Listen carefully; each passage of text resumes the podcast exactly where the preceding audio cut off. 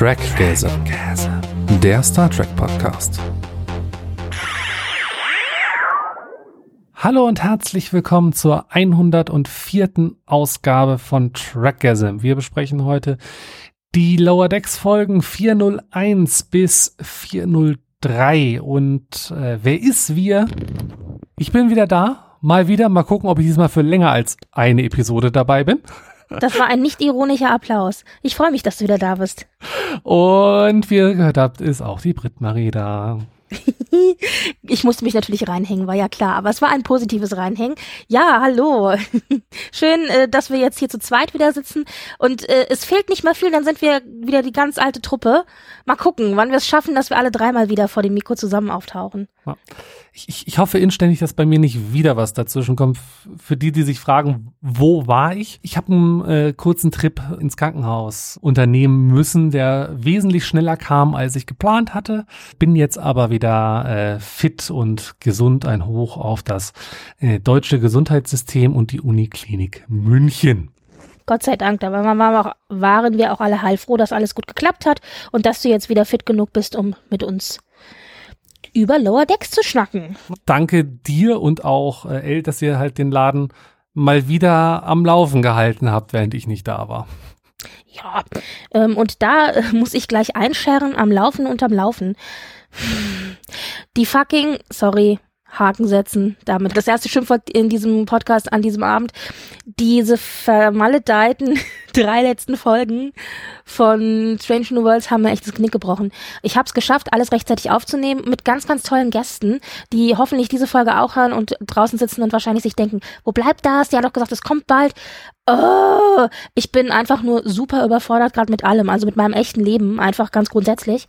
Und Podcast ist ja, ist und bleibt ein Hobby. Es ist ein Hobby, das ich gerne hauptberuflich machen würde, aber es ist und bleibt ein Hobby. Und ähm, ja, und ich bin gerade bisschen überfordert und deswegen hänge ich da hinterher. Ich hatte eigentlich den Plan, dass ich die Strange New Worlds Folgen etwas verspätet in der Pause zu Ende bearbeite und dann raushaue, bevor jetzt Lower Decks losgeht. Aber wie ihr seht, hat das nicht so ganz geklappt. Aber Marcel äh, unterstützt mich jetzt ein bisschen und ich hoffe, wir hauen dann die letzten drei Episoden von Strange New Worlds noch raus, beziehungsweise dreieinhalb. Und ihr könnt euch also darauf verlassen, die kommen auf jeden Fall und ich hoffe, ihr seid nicht zu sauer und ihr hört auf jeden Fall auch noch zu Ende. Ich weiß, es ist ein bisschen blöd, das ist jetzt verspätet, aber es kommt von Herzen und mit Liebe und vielleicht kann man dann einfach ein bisschen rückwirkend noch in den Folgen schwelgen. So mit unserer Folge dann. Ja. Zum Beispiel in meinem Alltime-Liebling Those Old Scientists. Ja, da schneide ich gerade dran. Ich habe nur noch eine Stunde von vier. vier Stunden habt ihr da drüber ja, geredet. Ja, Alter. aber eine Stunde ist ist Neuigkeiten. Ja, trotzdem, also, drei, Stunden drei, Stunden über die darüber Folge. geredet. Ja, aber deswegen dauert der Schnitt auch so lange. wir waren am Ende aber auch beide komplett durch. Also wir, ich, ich weiß jetzt nicht, ich habe ja die letzte Stunde noch, noch nicht geschnitten, da bin ich ja gerade dran, wie viel Sinn diese letzte Stunde noch ergibt. Aber wir waren am Ende dann echt so, pff, Luft raus. Ja. aber die Folge war toll. Und ehrlich gesagt ist die Folge auch, also ich muss sie halt echt dringend dann nochmal hören und nochmal kurz über den Schnitt drüber gehen. Aber im Grunde besteht die Folge darin, dass wir sie uns gegenseitig nacherzählen und einfach nur sagen, das war toll und das war toll und der Dialog war toll. Also von Analyse ist da nicht viel. Aber ähm, die Folge war ja auch einfach. Ja, das toll. ist uns aber beim Aufnehmen auch nicht aufgefallen. So im Nachhinein denke ich mir auch, alle, die diese Folge jetzt hören, werden wahrscheinlich nur daneben sitzen und denken, die erzählen mir gerade die Folge nach. Aber es war toll. ja. Was hast du denn seit der letzten Folge so geschaut? Da, dadurch, dass ich ja so viel äh, gerade im echten Leben zu tun habe, habe ich es nur geschafft, in Anführungszeichen, die Sachen zu sehen, die leicht verdaulich sind. Das bedeutet tatsächlich gar nicht viel Star Trek, beziehungsweise gar nicht viel Sci-Fi. Ich habe halt die Lower Decks Folgen geschaut, klar, und, und, und das war's. Ansonsten nur so Sachen wie die Auditions von The Voice of Germany, die erste Folge von Strictly Come Dancing in Großbritannien, die erste Folge von Bake Off in Großbritannien. Also nur so Comfort-Serien, weißt du, nur so, was man schnell runtergucken kann und wo man nicht viel nachdenken muss. Und äh, ja, also wirklich nichts, nichts mit Substanz, muss man ganz ehrlich sagen. Ja, ich bin, äh, ich bin auch im äh, Reality-Genre gerade unterwegs. Also ich will euch gar nicht erzählen, was ich alles äh, geguckt habe. Lass mich raten, Too Hot to Handle. Kam denn in der Zwischenzeit eine neue Staffel? Ja, stimmt, es kam zwischen Als wir, also wir haben jetzt schon Ja, länger nicht mehr, nicht mehr gepodcastet, deswegen mindestens eine, aber ich glaube sogar zwei. Die deutsche und ich glaube auch eine amerikanische. Ja, stimmt, genau, ja. Ah, es, ist, es, ist, äh, es ist viel passiert. äh, Also Die ja, deutsche habe ich sogar auch gesehen. Ich bin tatsächlich hängen geblieben. Ja. Bears, Bears, Bears. Also äh, wieder äh, Too Hot to Handle auf Netflix immer, äh, immer eine Empfehlung wert, wenn man einfach sein Hirn ausschalten möchte und denkt möchte, Mhm. oh mein Gott.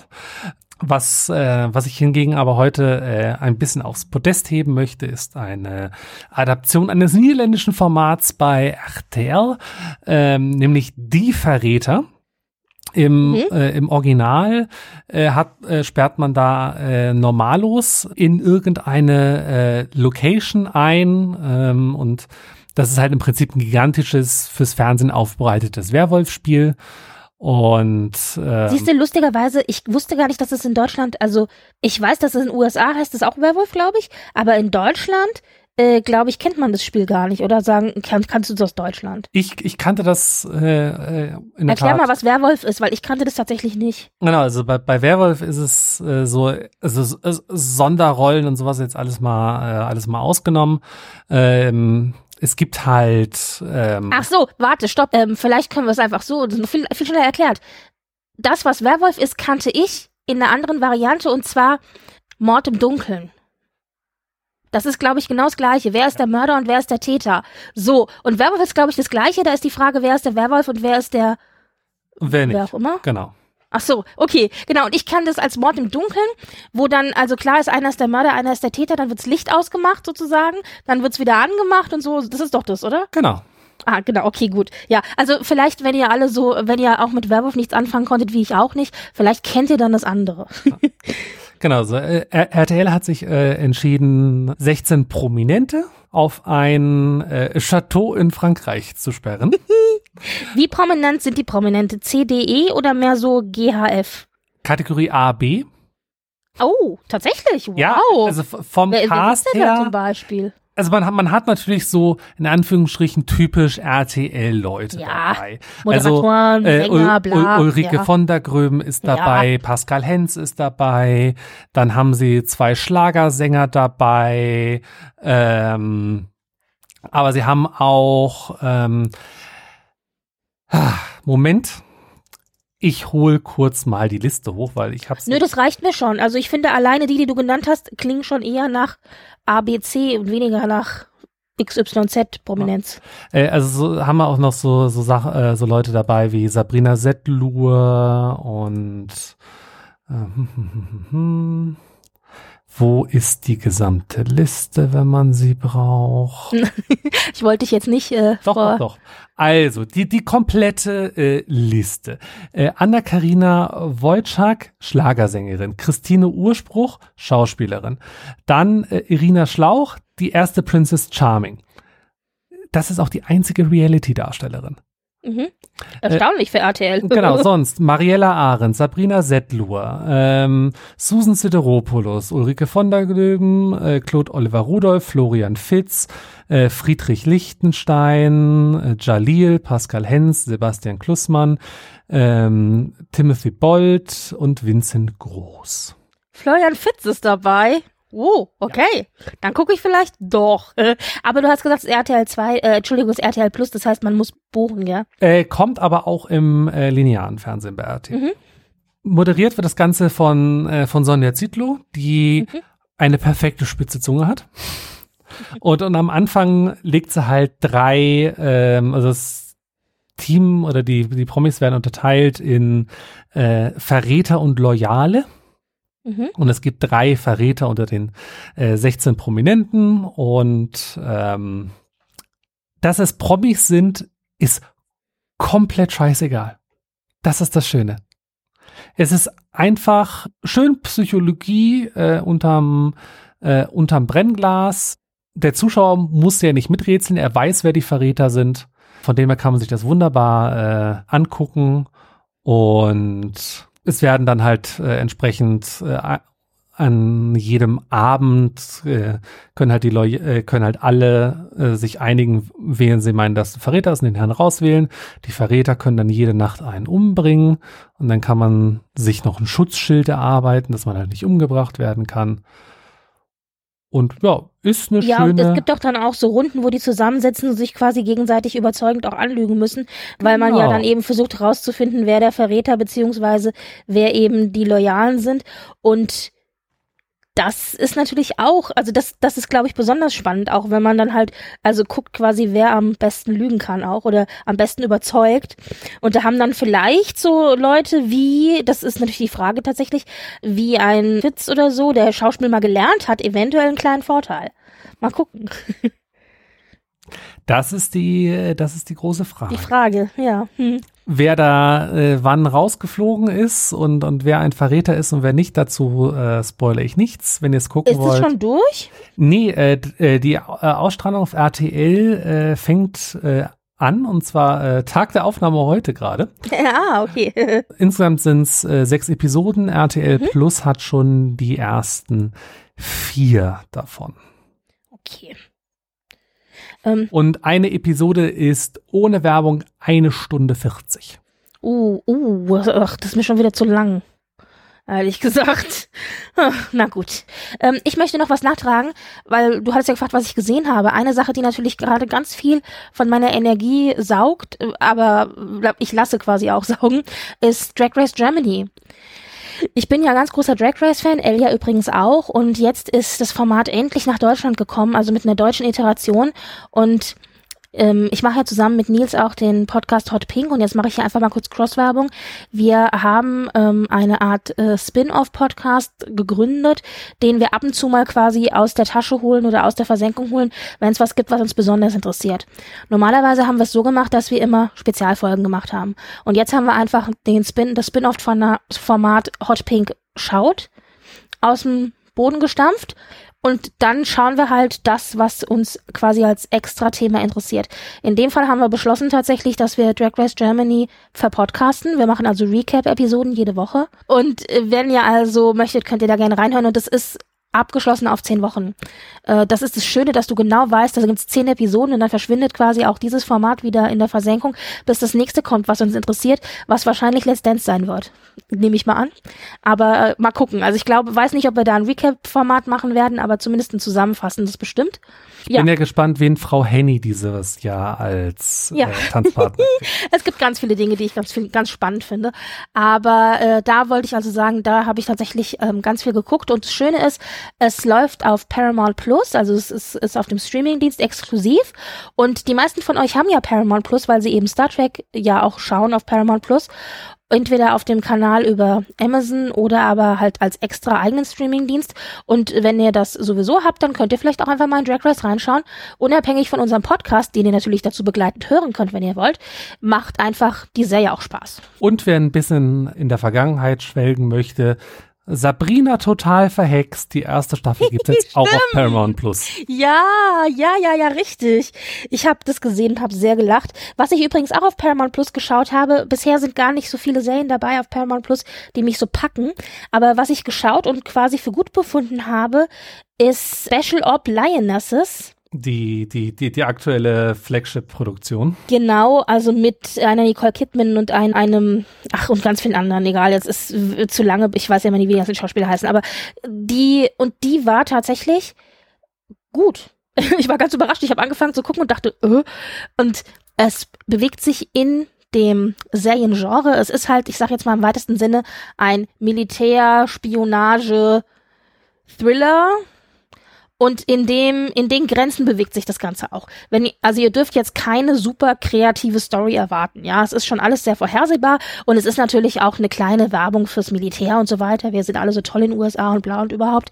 Aber innerhalb dieser Genregrenzen, wenn man dieses Genre mag, ist es richtig gut gemachte Abenteuer, Thriller, Unterhaltung. Also das könnte ich auch empfehlen. Ja.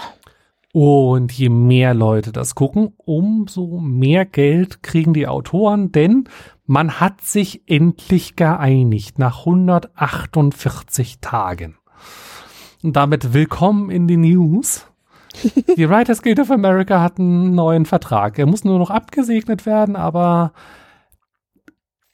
er. Verdientermaßen. Wie viel, wie viele Monate haben sie jetzt gestreckt? Sieben hattest du gesagt, oder was? Äh, Ich glaube, sieben 148 waren es, oder? 148 Tage, äh, fünf Monate, wenn ich mich ah, nicht okay, war ein bisschen, bisschen kürzer, ja. Aber lang, also gefühlt 100 Jahre. Verdientermaßen, wir, wir, hätten auch noch fünf Monate länger durchgehalten mit den Autoren zusammen, aber ich habe mich sehr gefreut, als ich gelesen habe, dass da erstmal eine vor, also eine temporäre Vereinigung oder Absprache stattgefunden hat und es sieht jetzt so aus, als wäre es durch. Also ab morgen, glaube ich, müssten sie dann wieder anfangen zu arbeiten, regulär. In 95 wird mal so grob überschlagen, 95 Prozent ihrer Forderungen haben sie, äh, haben sie durchbekommen. Mhm. Das ist das Einzige, wo, wo sie halt jetzt nicht signifikant eine höhere Vergütung bekommen, ist halt, wenn alte Serien, äh, die halt irgendwie erst vor 20 Jahren im Fernsehen liefen, jetzt dann Mhm. halt nochmal äh, auf Streaming äh, groß durchlaufen. Dafür gibt's halt äh, nicht das große extra Geld, aber Mhm. bei direkt für Streaming produzierten Serien wie Special Ops Lioness ähm, oder halt Star Trek Strange New Worlds oder Discovery oder Picard. Da gibt's, wenn 20 Prozent der, der Abonnenten das in den ersten 90 Tagen nach Veröffentlichung gucken, gibt's da richtig, richtig, äh, richtig dickes Geld. Ja, ja. Also äh, guck, dann, dann geht und gehet und schauet. ich hoffe jetzt, das waren, also das war der erste Schritt, das waren die Autoren. Und jetzt ist natürlich noch die Gewerkschaft der Schauspieler, beziehungsweise alles, was in der Gewerkschaft drinne ist, also Schauspieler, ähm, Puppenspieler, Influencer. Stuntman, also alles, Voice, Leute, die Voice Work machen, also alles, was irgendwie so unter diese große Haube Entertainment Industry fällt, die sind ja noch am Streiken. Und aber ich hoffe, dass sie da auch zu einer Einigung kommen, wobei ich mir vorstellen kann, dass die Forderungen, die dort gestellt werden, schwieriger zu verhandeln sein werden, weil da eben natürlich große Streaming-Betreiber auch direkt ja involviert sind. Das ist zwar bei den Autorinnen auch so, aber ich glaube, die Forderungen der AutorInnen sind da irgendwie ja leichter zu erfüllen.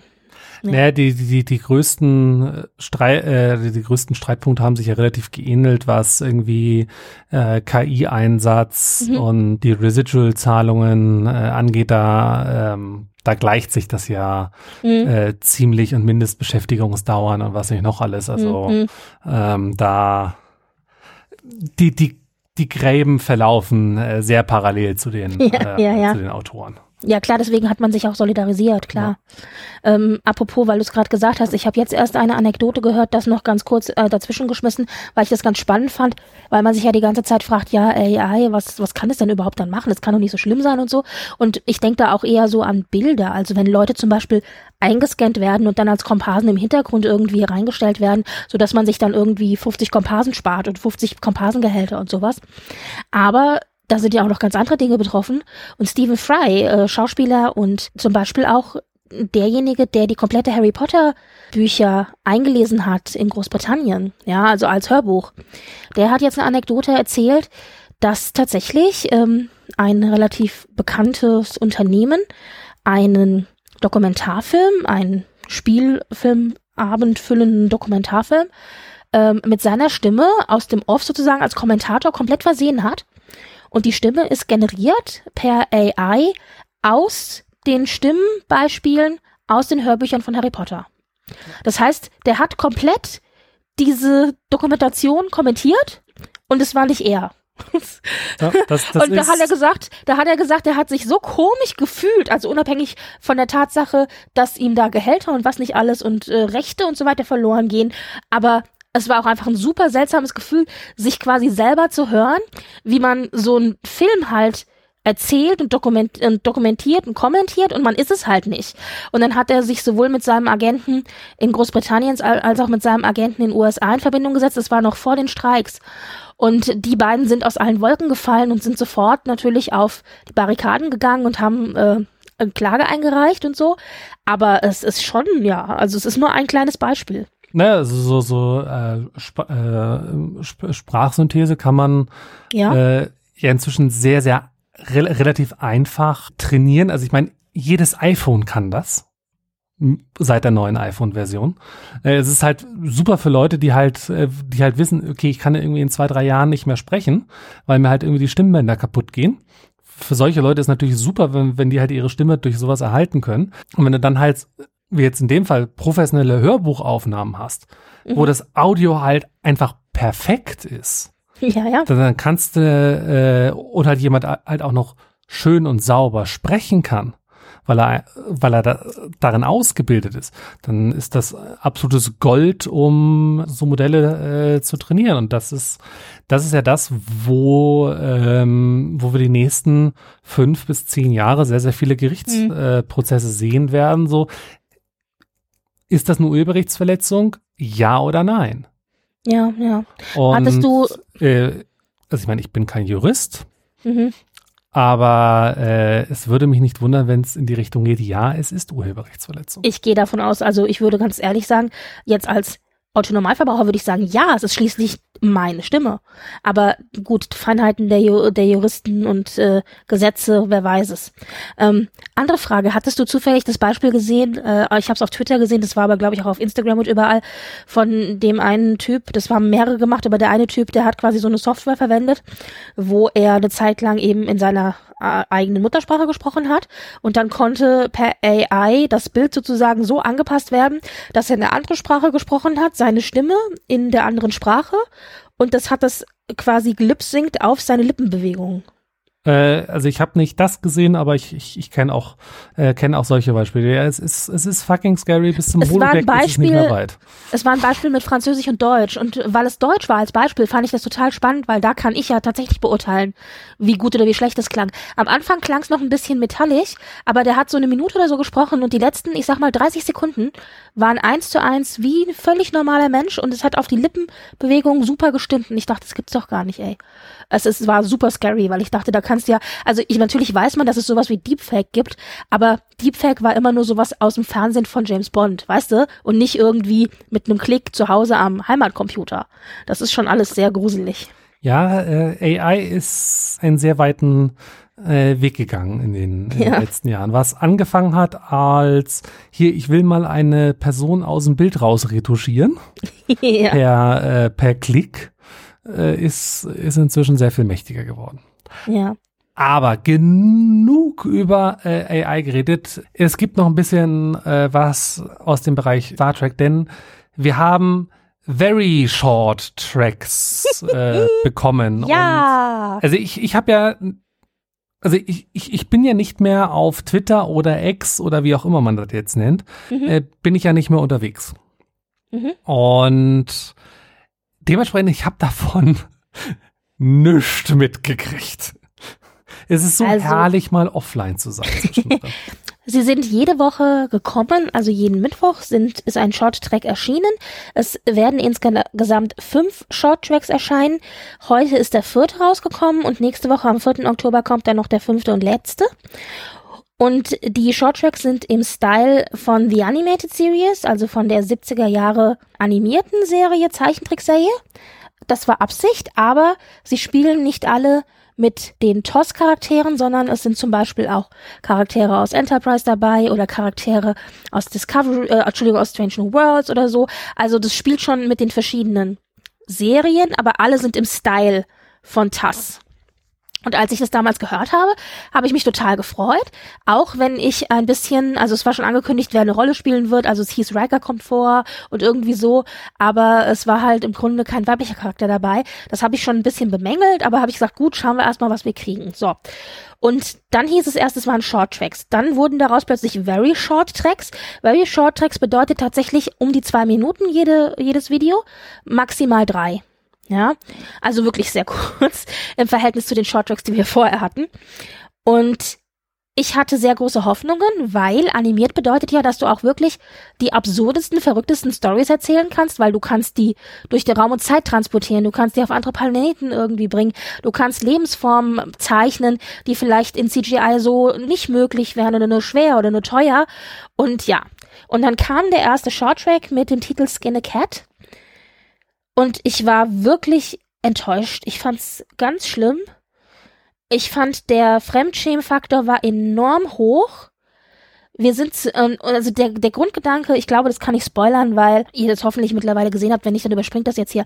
Aber der Grundgedanke der Geschichte, den fand ich ehrlich gesagt gar nicht so verkehrt eigentlich. Es ging darum, dass sprichwörtliche Phrasen aus dem Englischen wörtlich genommen worden sind. Also sowas wie, was weiß ich, hier heißt es Screw Loose oder sowas, ja, hat eine Schraube, also sinngemäß hat eine Schraube locker oder äh, keine Ahnung oder ähm, es gibt ja manchmal so Phrasen, die man dann wortwörtlich nimmt. Und Shit hitting the fan. Ja, genau sowas. Richtig, genau. Also solche Phrasen. Und dann haben sie quasi Dialoge auf der Brücke gehabt, wo sie diese Phrasen benutzt haben und zu dieser Phrase passend jeweils eine Alien-Lebensform, die dann genauso aussah wie die, aussah wie die Phrase. Also was weiß ich, wenn er sagt, oh, hier ist es Crew-Loose, da war dann ein Alien, das war eine Schraube. Also hatte als Kopf eine Schraube und hat dann gesagt, Moment mal, ich verwehre mich hier dieser ähm, niederträchtigen Bezeichnung gegenüber meiner Lebensform. Das geht aber nicht. So. Und die ersten zwei Aliens, die waren noch irgendwie witzig. Und dann wird es aber auf die Spitze getrieben und dann, ich weiß, kriegt die genauen Phrasen nicht mehr zusammen. Am Ende saß da aber dann ein Arsch, tatsächlich ein Arsch mit Ohren, wirklich, als Lebensform. Und also es war, es war einfach, es war nur, also es klingt jetzt total witzig, ich fand's halt nicht witzig. Das muss halt, das ist halt so ein Penela-Humor, tatsächlich so ein Grundschüler oder noch nicht mal Grundschüler, was ist man da, vielleicht so 12, 13 äh, Jahre alter Humor. Und wir bewegen uns halt, uns halt echt, sorry, auf so einem Pipi-Kaka-Niveau. Es tut mir echt leid. Und das ist mir für Star Trek, also es ist sowieso kein, die Art von Humor liegt mir sowieso nicht. Es mag sein, wenn jemand die Art von Humor mag, dass er das dann lieber mag. Aber, und, aber das bewegt sich halt auf diesem Niveau. Und das passt für mich aber auch mit Star Trek überhaupt nicht zusammen. Ja. Und ich meine, wenn wir jetzt mal ganz ernst und seriös uns das Ding ansehen, und ich finde, sowas darf man auch nicht zu ernst nehmen, weil die versuchen ja Witze zu machen, ja. Aber wenn wir es wirklich mal ernst uns betrachten, dann ist es nichts anderes als Verspottung von Minoritätsgruppen. Also ich meine, ich finde, zu ernst darf man es nicht nehmen, weil wenn man es so sieht, dann sagt man, was für ein Öl, weißt du so. Aber also es ist ja, es hat, also mein Humor hat es überhaupt nicht getroffen. So, dann kam äh, Holiday Party, da dachte ich mir so, ah, mh, hm, wird vielleicht besser. Ja, nee, vergiss es. Holiday Party war eine Holiday Party zwischen Toss Charakteren und äh, Hammer war auch dabei, also Bench New Worlds. Und da ging es darum, dass Spock so eine Art Bloober Reel gezeigt hat aus dem Alltag der TOS-Kollegen, was eigentlich eine gute Idee war. Das Dumme war nur diese Bloober Reel-Geschichten, waren Dinge, von denen er gedacht hat, dass sie humoristisch oder lustig sein könnten, aber sie waren es nicht, weil er es falsch verstanden hat. Also weil Spock halt Humor nicht versteht und alles wortwörtlich und buchstäblich nimmt, hat er Dinge gezeigt, die am Ende dann nicht lustig waren. Also zum Beispiel sterbende Crewmen. Ja, oder irgendwie Blutspritzen in alle Richtungen und so. Also das war einfach nicht witzig. So, das war der zweite. Da habe ich gesagt, Leute, kann, es kann eigentlich nicht mehr schlimmer werden. Und dann kam der dritte, Marcel. Du glaubst es nicht. Dieser dritte fucking, oh, Worst Contact finde ich eigentlich, den Überschrift habe ich gedacht, war schon ganz witzig, weil halt als Gegenpont dazu First Contact, ja, also Worst Contact, der schlimmste Kontakt, da waren Beverly und Will Riker auf einer Außenmission. Und zwar hatten sie quasi ersten Kontakt mit einer Zivilisation, die gerade Warp-Technologie entwickelt hatten und kamen darunter. Und da ging es eigentlich vom Grundgedanken her darum, und den Grundgedanken fand ich eigentlich ganz gut, ging es eigentlich darum, dass Dinge, die für uns normal sind, für andere Zivilisation, Zivilisationen und Spezies eben nicht normal sind und, und, umgekehrt. Und das können so kleine Dinge sein, wie dass man sich die Hand reicht oder so. Das kann also bei der anderen Bevölkerung, auf die man trifft, dann was sein, was total anrüchig ist oder irgendwie verboten oder was auch immer, ja. Also diese Idee, das ist, das hatten wir auch schon in einigen Folgen immer wieder, das ist ja nichts Neues und das fand ich eigentlich eine gute Grundidee. Aber dann driftete es ins absolut eklige ab, denn zum einen war es so, dass sie irgendwie so stinkenden Fisch irgendwie, verrotteten, stinkenden Fisch gekocht haben. Das wäre, das war die Willkommensspeise und da haben dann Beverly und Will irgendwie fast gekotzt. Und äh, das geht also gar nicht und dann wird auch das Schiff voll stinken und so weiter, aber viel schlimmer. Bei denen ist es normal, dass die sich in der Nase popeln und dann die Rotze überall an ihren Klamotten abstreifen, so dass die da so Schlieren überall in den Klamotten hatten. Oder aber die den Schnodder, den sie dann an der Hand haben, an der Wand abstreifen. Mm, und lecker. ja, und diese und dann wie gut, dass ich noch kein Abendessen hatte. Und es tut mir leid, aber ja, das war halt, das war halt die Pointe, dass die halt dann in einem Raum standen, der war halt so grün und man hat halt gedacht, das sind Pflanzen und dann als diese diese Sache kam, war klar, nee, die ganzen Wände sind alle voll mit Rotze. Also und das ja und ah, und also das war halt einfach und da, daraufhin hat dann haben dann Beverly hat dann gesagt zu zu Will äh, er muss doch also das ist halt eine andere Zivilisation die sehen die Sachen halt anders und da muss man das halt jetzt irgendwie versuchen hinzukriegen und so weiter und da aber Will war so geekelt dass er dann einfach den Warp Antrieb den den sie erfunden hatten einfach zerstört haben und jetzt war das eben eine Zivilisation ohne Warp Antrieb und deswegen konnte er wieder hochbeben und weg waren sie. Ja, das war das Ende. Toll, super. Ja, das heißt, mit diesen ersten drei äh, Sachen haben wir uns bewegt auf Pipi, Kaka, Arschhumor und so, hihihi, der hat Penis gesagt, weißt du, so. Oder wir hatten einen super Ekelfaktor. Oder wir hatten einfach was, was nicht witzig war. So nach dem Motto, ich zeige hier abgeschnittene, blutende ähm, Leute, die irgendwie sterben und äh, zu Tode betrübt sind und finde es hahaha, lustig, humorvoll und ich verstehe es aber eigentlich nicht oh Gott, weißt du, ich hätte nicht gedacht, dass man in, zwei Minuten und drei Minuten, dass man einfach so viel Schlechtes machen kann. Ich und ich habe eigentlich hätte ich aufhören sollen zu gucken, aber Jetzt kam der vierte heute raus. Holograms All the Way Down hieß der. Und da wusste ich, der ist von Aaron J. Watke. Das ist einer der Köpfe hinter Star Trek Prodigy. Und ich habe mir noch gedacht, wenn der Mist produziert, dann müsste das schon ein Wunder sein. Denn ich bin von Prodigy so gutes Star Trek gewohnt, dass ich mir nicht vorstellen kann, dass der einen schlechten Short Track produziert. Deswegen habe ich mir den jetzt noch schnell angeschaut. Und das ist der erste Short Track, der mir richtig gut gefällt. Und über den möchte ich auch jetzt gar nicht so viel sagen, weil den werden einige noch nicht gesehen haben. Aber der hat sehr schöne Überraschungen drinne. Und der hat mir richtig gut gefallen. Das Ende finde ich bisschen, hmm, aber grundsätzlich hat mir eine Minute 50 des Films, der zwei Minuten lang ist, sehr gut gefallen. So. Und jetzt, wie gesagt, gibt's dann am 4. Oktober noch einen Film mit dem Titel, einen very short track mit dem Titel Walk, Don't Run. Mal gucken, vielleicht lässt er mich dann versöhnlich zurück, ich weiß es nicht. Aber ja, das war meine Erfahrung mit den very short tracks. Auf gut Deutsch, Marcel, kein Problem, dass du es nicht mitbekommen hast. Du hast nämlich echt nichts verpasst. Kommen wir doch direkt zu schöneren Sachen. Ja. Die Autobiografie von Patrick Stewart kommt raus am Tag ja. der deutschen Einheit. ja, making, it, das geahnt. making It So, a Memoir, ist sage und schreibe 480 Seiten stark. Geht ja auch nicht nur um seinen, um den Teil Star Trek in seinem Leben. Er hat ja noch ganz, ganz viel mehr gemacht und macht auch immer noch ganz, ganz viel mehr. Okay. Und hat auch gute 80 Jahre zu erzählen, also 80 und plus. Im Klappentext äh, heißt es, From his acclaimed stage triumph to his legendary on-screen work in the Star Trek and X-Men franchises, Sir Patrick Stewart has captivated audiences around the world and across multiple generations with his reliable uh, command of stage and screen. Now he presents his long-awaited memoir, Making It So, a revealing portrayal of an artist whose astonishing life from his humble beginnings in Yorkshire, England to the heights of Hollywood and worldwide acclaim proves a story ex exuberant, definitive and enduring as the actor himself. Und jetzt auf Deutsch. Nein, ja, alles gut. Ja, es klingt doch spannend. Und es ist natürlich angelehnt, Make It So an seine Catchphrase aus Star Trek natürlich auch. Der sagt ja auch immer Make It So, wenn es genau. quasi losgehen soll. Und 3. Oktober ist es nicht perfekt, da werden die meisten frei haben. Das heißt, man kann sich das schön, wenn man das digital haben will, schön digital auch klicken. Natürlich kann man es auch als richtiges Buch bestellen. Und äh, genau. dann kann man Wenn, sich auf die Couch hauen und lesen, lesen, lesen den ganzen 3. Oktober. Genau, sofern ihr es schon vorbestellt habt oder es als E-Book habt, weil Lieferdatum, was Amazon äh, mir gerade nennt, ist der 13. Oktober. Also als reales physisches Buch. Buch. Genau. Mhm. Ähm, kostet 23,99 in Deutschland. Die E-Book-Variante gibt's für 16,80 Euro. Ich denke, ich werde es lesen, beziehungsweise ich werde es wahrscheinlich hören. Ich hoffe, er liest es selber ein. Das ist zwar nochmal Arbeit, aber das fände ich eigentlich ganz toll, wenn er das selbst lesen würde. Und ich glaube, da ja, gibt's ganz, er hat ganz es selber viele, eingelesen. Ach, hat er schon gemacht. Ja, wunderbar. Da gibt's ganz viele tolle Sachen, glaube ich, die er erzählen kann. Allein schon die ganze Erfahrung, die er als Shakespeare-Darsteller gemacht hat. 18 Stunden und 50 Minuten ist das Hörbuch lang.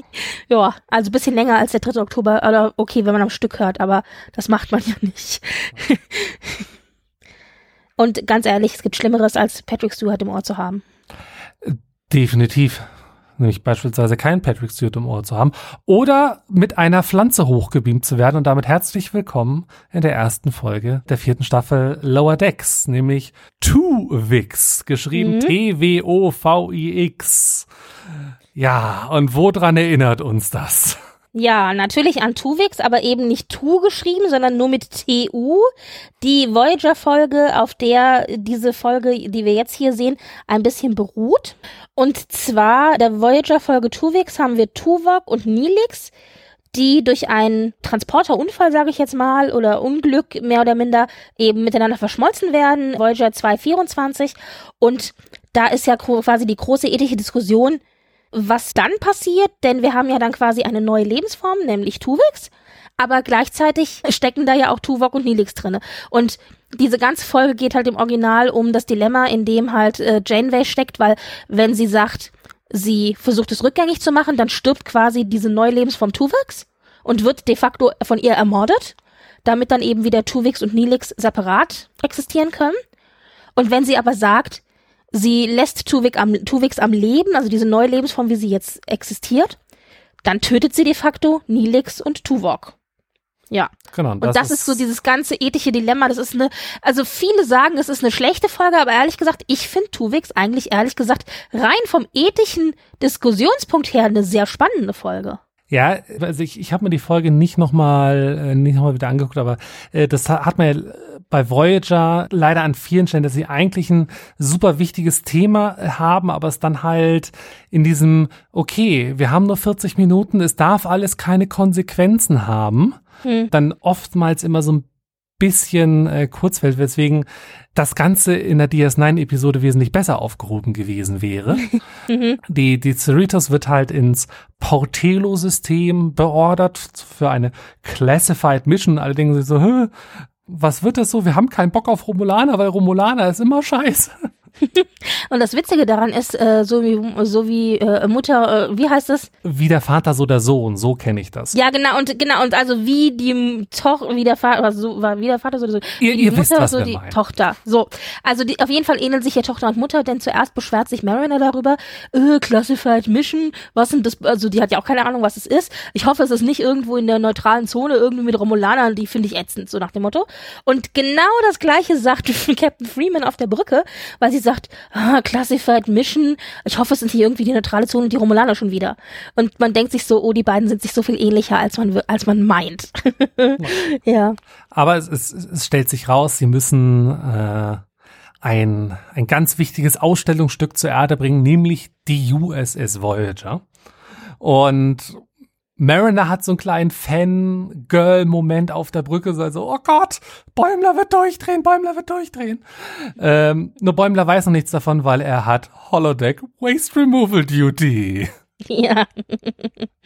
und, und kriegt da dann halt auch noch direkt schön, ja, äh, Herr Bäumler, ich werde es ja bald beför, äh, befördern.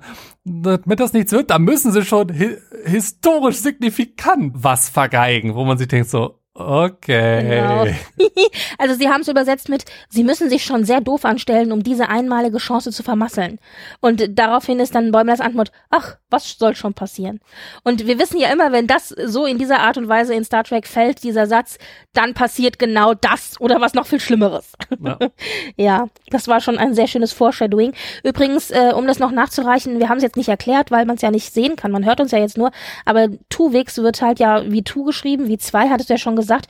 Zwei, weil es halt das zweite Mal ist, dass sowas wie in der Folge Tuvix passiert und das hier im Grunde so eine Art inoffizieller Nachfolger dieser Tuvix-Folge ist. Wir haben diese zwei Storylines. Wir haben eben die Tuvix-Storyline und was ist die andere Storyline, die hier noch eine Rolle spielt? Die takianischen Makroviren, so. die das Schiff äh, einnehmen, ja so, übernehmen. Wo drauf willst du hinaus? Ich wollte das nur noch mal kurz wir umrahmen, bevor wir jetzt, nein, nein, bevor wir jetzt in die Details gehen, wollte ich das noch mal kurz, kurz äh, ein bisschen das Framework noch ein bisschen kurz umreißen. Das ist die andere Storyline, die hier wichtig ist, ist eben die, dass Makroviren, äh, tak takianische Makroviren über das Schiff ja fliegen und das mehr oder minder einnehmen und Systeme aktivieren und reaktivieren und äh, man sich da auseinandersetzen muss. Sorgt für an vielen Stellen wunder, wunder, wunderbare Comedy. Aber bevor wir zur Episode kommen, das Intro ist mal wieder angepasst worden. Mhm. Denn nur die, Kleinigkeiten. Genau, nur Kleinigkeiten, denn diese Kampfszene ist noch größer geworden. Also wir hatten da ja schon, also die Pekle waren ja, kämpften ja schon mit den Borg und die Romulaner waren dabei und eine Crystalline Entity ist ja auch noch mit dabei. Jetzt ist auch noch Die Getränkedosen Probe aus äh, Star Trek 4 The Voyage Home, ja, der mit den Wahlen. Naja, wir sind halt in Staffel 4 und äh, die Plakate lehnen sich auch immer an die Filmplakate Ja. an. Deswegen musste folgerichtig hier auch irgendwas aus 4 noch mit rein. Ja, die Frage ist nur, was machen sie jetzt in der nächsten Staffel? Ja, Also, fünf, also, also, äh, also ich würde sehr gerne sehen, wie Lower Decks äh, Why Does God Need a Starship äh, interpretiert. Naja, aber mit Gott haben wir ja eh so eine Geschichte, auch in diesem, äh, hier übrigens, ähm, also nicht hier, aber später dann. Vielleicht kommt da noch mal irgendwie so ein Running Gag mit Koala und Co., wer weiß es. Oh Gott, das wäre schön. Ah, ja, aber das war der, die kleine Anpassung im Intro, genau. genau. Ja. Und, wen wir natürlich jetzt auch tatsächlich fest als Lower Decker dabei haben, das, äh, damit Ist endet das ja, Ensign Tillin. genau, damit endete ja die letzte Staffel, ist Lynn. Da ist sie. Und ja, und ich habe mich so gefreut, dass sie dabei ist. Und jetzt ist unser, unser vierblättriges Kleeblatt, ist jetzt ein fünfblättriges Kleeblatt geworden. Na? Ja. Und was das Schöne ist, dadurch, dass es jetzt fünf sind, sind also gefühlt die Autoren mehr gezwungen, immer anders zusammenzuwürfeln. Ja, Gott sei Es, Dank. es ey. gibt nicht mehr dieses klassische, okay, Tandy und Rutherford und Mariner und Bäumler. Mhm. Ja, es gibt natürlich schon so, also Mariner und Bonner werden schon noch immer sehr häufig zusammengesteckt, aber du hast schon recht, man merkt schon, glaube ich, in dieser Folge, dass sie ein bisschen versuchen, andere Gruppen zu schaffen. Na, Ja. Und ja, warum sollen sie die Voyager zur Erde eskortieren? Die, die Voyager ist ein gigantisches Museum und soll eröffnet, die Eröffnungsausstellung wird in Starfleet Headquarters, also genau das, was wir aus ähm, Endgame kennen. Ja, die Voyager ist ein Museum und ja, sie ist auf der Erde, ja, sie ist der Headquarters. All das, was uns Endgame gepromised hat, kommt halt. Und da, dafür muss die Voyager halt nur heil ähm, auf der. Erde ankommen. Was soll schon schiefgehen? Insbesondere, wenn man halt ähm, als Team für die Voyager äh, sich halt unsere allerliebsten Ensigns, nämlich Rutherford, Mariner äh, und Bäumler raussucht. Was Die soll halt schon einfach- schiefgehen? Die sind halt auch einfach riesige Voyager-Fans. Und äh, das merkt auch Bellio Tweakle. Das ist der Leiter von der restaurierten Voyager, beziehungsweise der hat also die Voyager wieder auf äh, restauriert, auf Vordermann gebracht und auch diese ganzen Museumsdisplays und so weiter oder Installationen halt auf die Beine gestellt. Und es fängt einfach, finde ich, schon damit an, allein die, diese Szene, wo wir die Voyager zu Gesicht bekommen, wo uns also enthüllt wird, dass das eigentlich die geheime Mission ist, die ist schon mal großartig, weil die Voyager hängt natürlich da in ihrem Hänger äh, oder, ha, oder steht im Hangar oder äh, fliegt im Hangar oder was auch immer sie da macht. Sie ist da halt abgeparkt. Und dann gehen aber die Lichter an, weißt du, so sukzessive, es wird hell, verschiedene Sektionen bekommen so ein Spotlight und dann plötzlich ist so dieses ganze Schiff im Bild und du hast halt die klassische. Da, Ja. da. Ganz ehrlich, es ist Zeichentrick, aber da, da ist mir das Herz aufgegangen. Das war so, also es war schön, es war einfach schön. Ja, für die Und- Details hatten sie bei Lower Decks schon immer ein Auge. Ja, ja. Und das setzte sich natürlich jetzt auch fort, denn wir betreten dann ja eben die Innenräume der Voyager und während der Folge bekommen wir alle möglichen Innenräume der Voyager zu sehen. Wir bekommen die Brücke zu sehen, wir bekommen den Maschinenraum zu sehen, wir bekommen Cargo Bay 2 zu sehen, wir bekommen die Messhall. äh, Messhall zu sehen, also die Kantine. Wir sind auch auf der Krankenstation und bei im Shuttle Bay und im Transporterraum. Also wir kriegen und wir kriegen super viele Sachen zu sehen. Ach ja, und das Astromech-Labor von Seven of Nine auch. Und lustigerweise, als es ist ja ein Museum, hast du dann oft auch äh, ähm, Details, Figuren, Uniformen, was auch immer, halt wie so ein Museumsdisplay halt in diesen verschiedenen Locations stehen. Also zum Beispiel hast du eine Pappfigur von Seven of Nine mit ihrem silbernen Outfit da stehen, ja, äh, oder mh, Eine du hast- Mission Worn Uniform von Harry Kim, genau, die schon Oder ein bisschen ein- angestaubt ist. Genau. Oder äh, ein Borg äh, Regeneration Chamber, halt natürlich klar auch von Seven. Und, äh, Äh, und auch ein äh, Nilix Koch-Outfit in der Kantine zum Beispiel. genau, mit einem äh, dampfenden Pot von was auch immer. Äh, Irgendeine Wurzel. Es ist immer eine Wurzel. Gemüse der, der, der Woche-Suppe. Ja, ja, ja, ich liebe es. Also es sind, das sind so die kleinen Details, die einfach super viel Spaß machen. Und gleichzeitig werden sie aber auch total meta. Und das finde ich natürlich auch großartig, weil zum Beispiel ja, also Bäumler ist so ganz, oh mein Gott, anfassen, alles anfassen. So, ja, also der, also ein bisschen auch, wie er ja in Those Old Scientists so ein bisschen war, als er da durch Pikes Schiff gerannt ist. Und so ist er hier auch bei der, like the pie thing we aren't supposed to talk about. genau. Und die so, also und ja, weil die, die fragt ihn dann später in der einen Situation, wo ja die Viren dann ausbrechen, soll er sie ja aufhalten. Und das macht er nicht. Und dann fragt sie ihn, warum bist du denn so unsicher? Es ist doch nur ein leeres Schiff. Also hier ist ja, ist ja keiner, also brauchst du ja gar nicht nervös zu sein. Und die so, ja, aber hier hat Chakotay gedient. Was ist so, äh. Und sie so, ah, reg dich doch mal ab. Die Pike-Sache, die wir erlebt haben, die, die war, also das, wo wir nicht drüber reden sollen, das war viel aufregender, was ist so. Und ich liebe das, wenn die so selbstreferenziell äh, quasi auf sich selber zurückbeziehen. Es ist, es ist toll. Und was ich aber sagen wollte, war, dass wir so ein Meta-Sammler-Joke auch drin haben, weil du hattest ja erwähnt, dass auch Harry Kims Uniform ja kurz erwähnt wird, beziehungsweise gezeigt wird. Und dann will ja irgendwie, ich glaube, Bäumler die anfassen und dann sagt ja eben der Museumsleiter so, nein, it's a Mission Worn Uniform irgendwie so. Also quasi äh, in, in nicht ganz mint, aber also Mission, Mission in, auf eine Mission getragen, so mit leichten ähm, Arbeitsabwetzungen im Stoff und so. Und das ist natürlich so ganz klar äh, Collector oder Sammler, weil das ja auch immer so ist, ist es Mint Condition, ist es in der Originalverpackung oder sind irgendwie Arbeitsspuren dran, weißt du? Und äh, ich glaube, das war so ein Joke so nach nach rechts und links außen an die Fans. Ja. naja, und also 1001 Voyager Easter Egg. Wie immer. Dann, natürlich unsere allerliebsten Threshold Lizards oder was auch immer diese ja. komischen. Äh, ja, äh, Echsen, Echsenbabys, Echsen, Echsen ja. Und Mariner spricht auch von, von der Ära Voy, also so wie wir auch Voyager eben abkürzen, also V-O-Y. Und dann sagt sie, ja, es waren halt die 70er. Und das ist total irritierend, wenn sie von den 70ern spricht, weil ich denke da ja natürlich an 1970, während sie halt irgendwie an natürlich die 23 die 70er. 70er genau, die 70er aus ihrem äh, Jahrhundert denkt, genau. Aber ja, das ist ganz, ganz toll. Und sie fasst es auch zusammen, denn sie sagt, it's Voyager, shit got freaky ich glaube, das fasst es echt zusammen, weil was die Voyager alles durchgemacht hat in diesen sieben Jahren, das geht auf keine Kuhhaut, ey. Und, und unter anderem, also äh, Tandy und äh, Tillin sollen halt äh, Zeug aus, äh, aus irgendeinem Frachtraum, was für eine Wanderausstellung ist, einfach auf die äh, Cerritos rüberbringen, damit die Cerritos das zur Erde bringen kann. Warum auch immer, aber ja. da ist halt auch diese lustige Blume drauf äh, und da kommt halt ein einzelnes Blütenblatt, geht da raus, zieht durch die Korridore, landet im Transporter, gerade in dem Moment, als Billups und Taana sich halt rüberbeamen wollen und Tada! da ist Tillops geboren. Also die beiden verschmilzen miteinander. Das war ja damals auch der Grund in Tuvix, diese, diese Orchideenblüte eben. Ja, und jetzt haben wir hier eben die beiden zusammen verschmolzen. Übrigens erfahren wir vorher noch, kleiner Funfact, dass Billups damals als Junge einen Drachen namens Fiddlesticks hatte. Finde ich nett, so die kleinen Details, die dann mit reingeschmissen werden. Naja, also was hältst du denn von äh, Billups, Tillups? Also äh, so Ingenieur und, und, und, und Doktor äh, zusammen kombiniert, ist schon verdammt, eine verdammt freaky Kombination.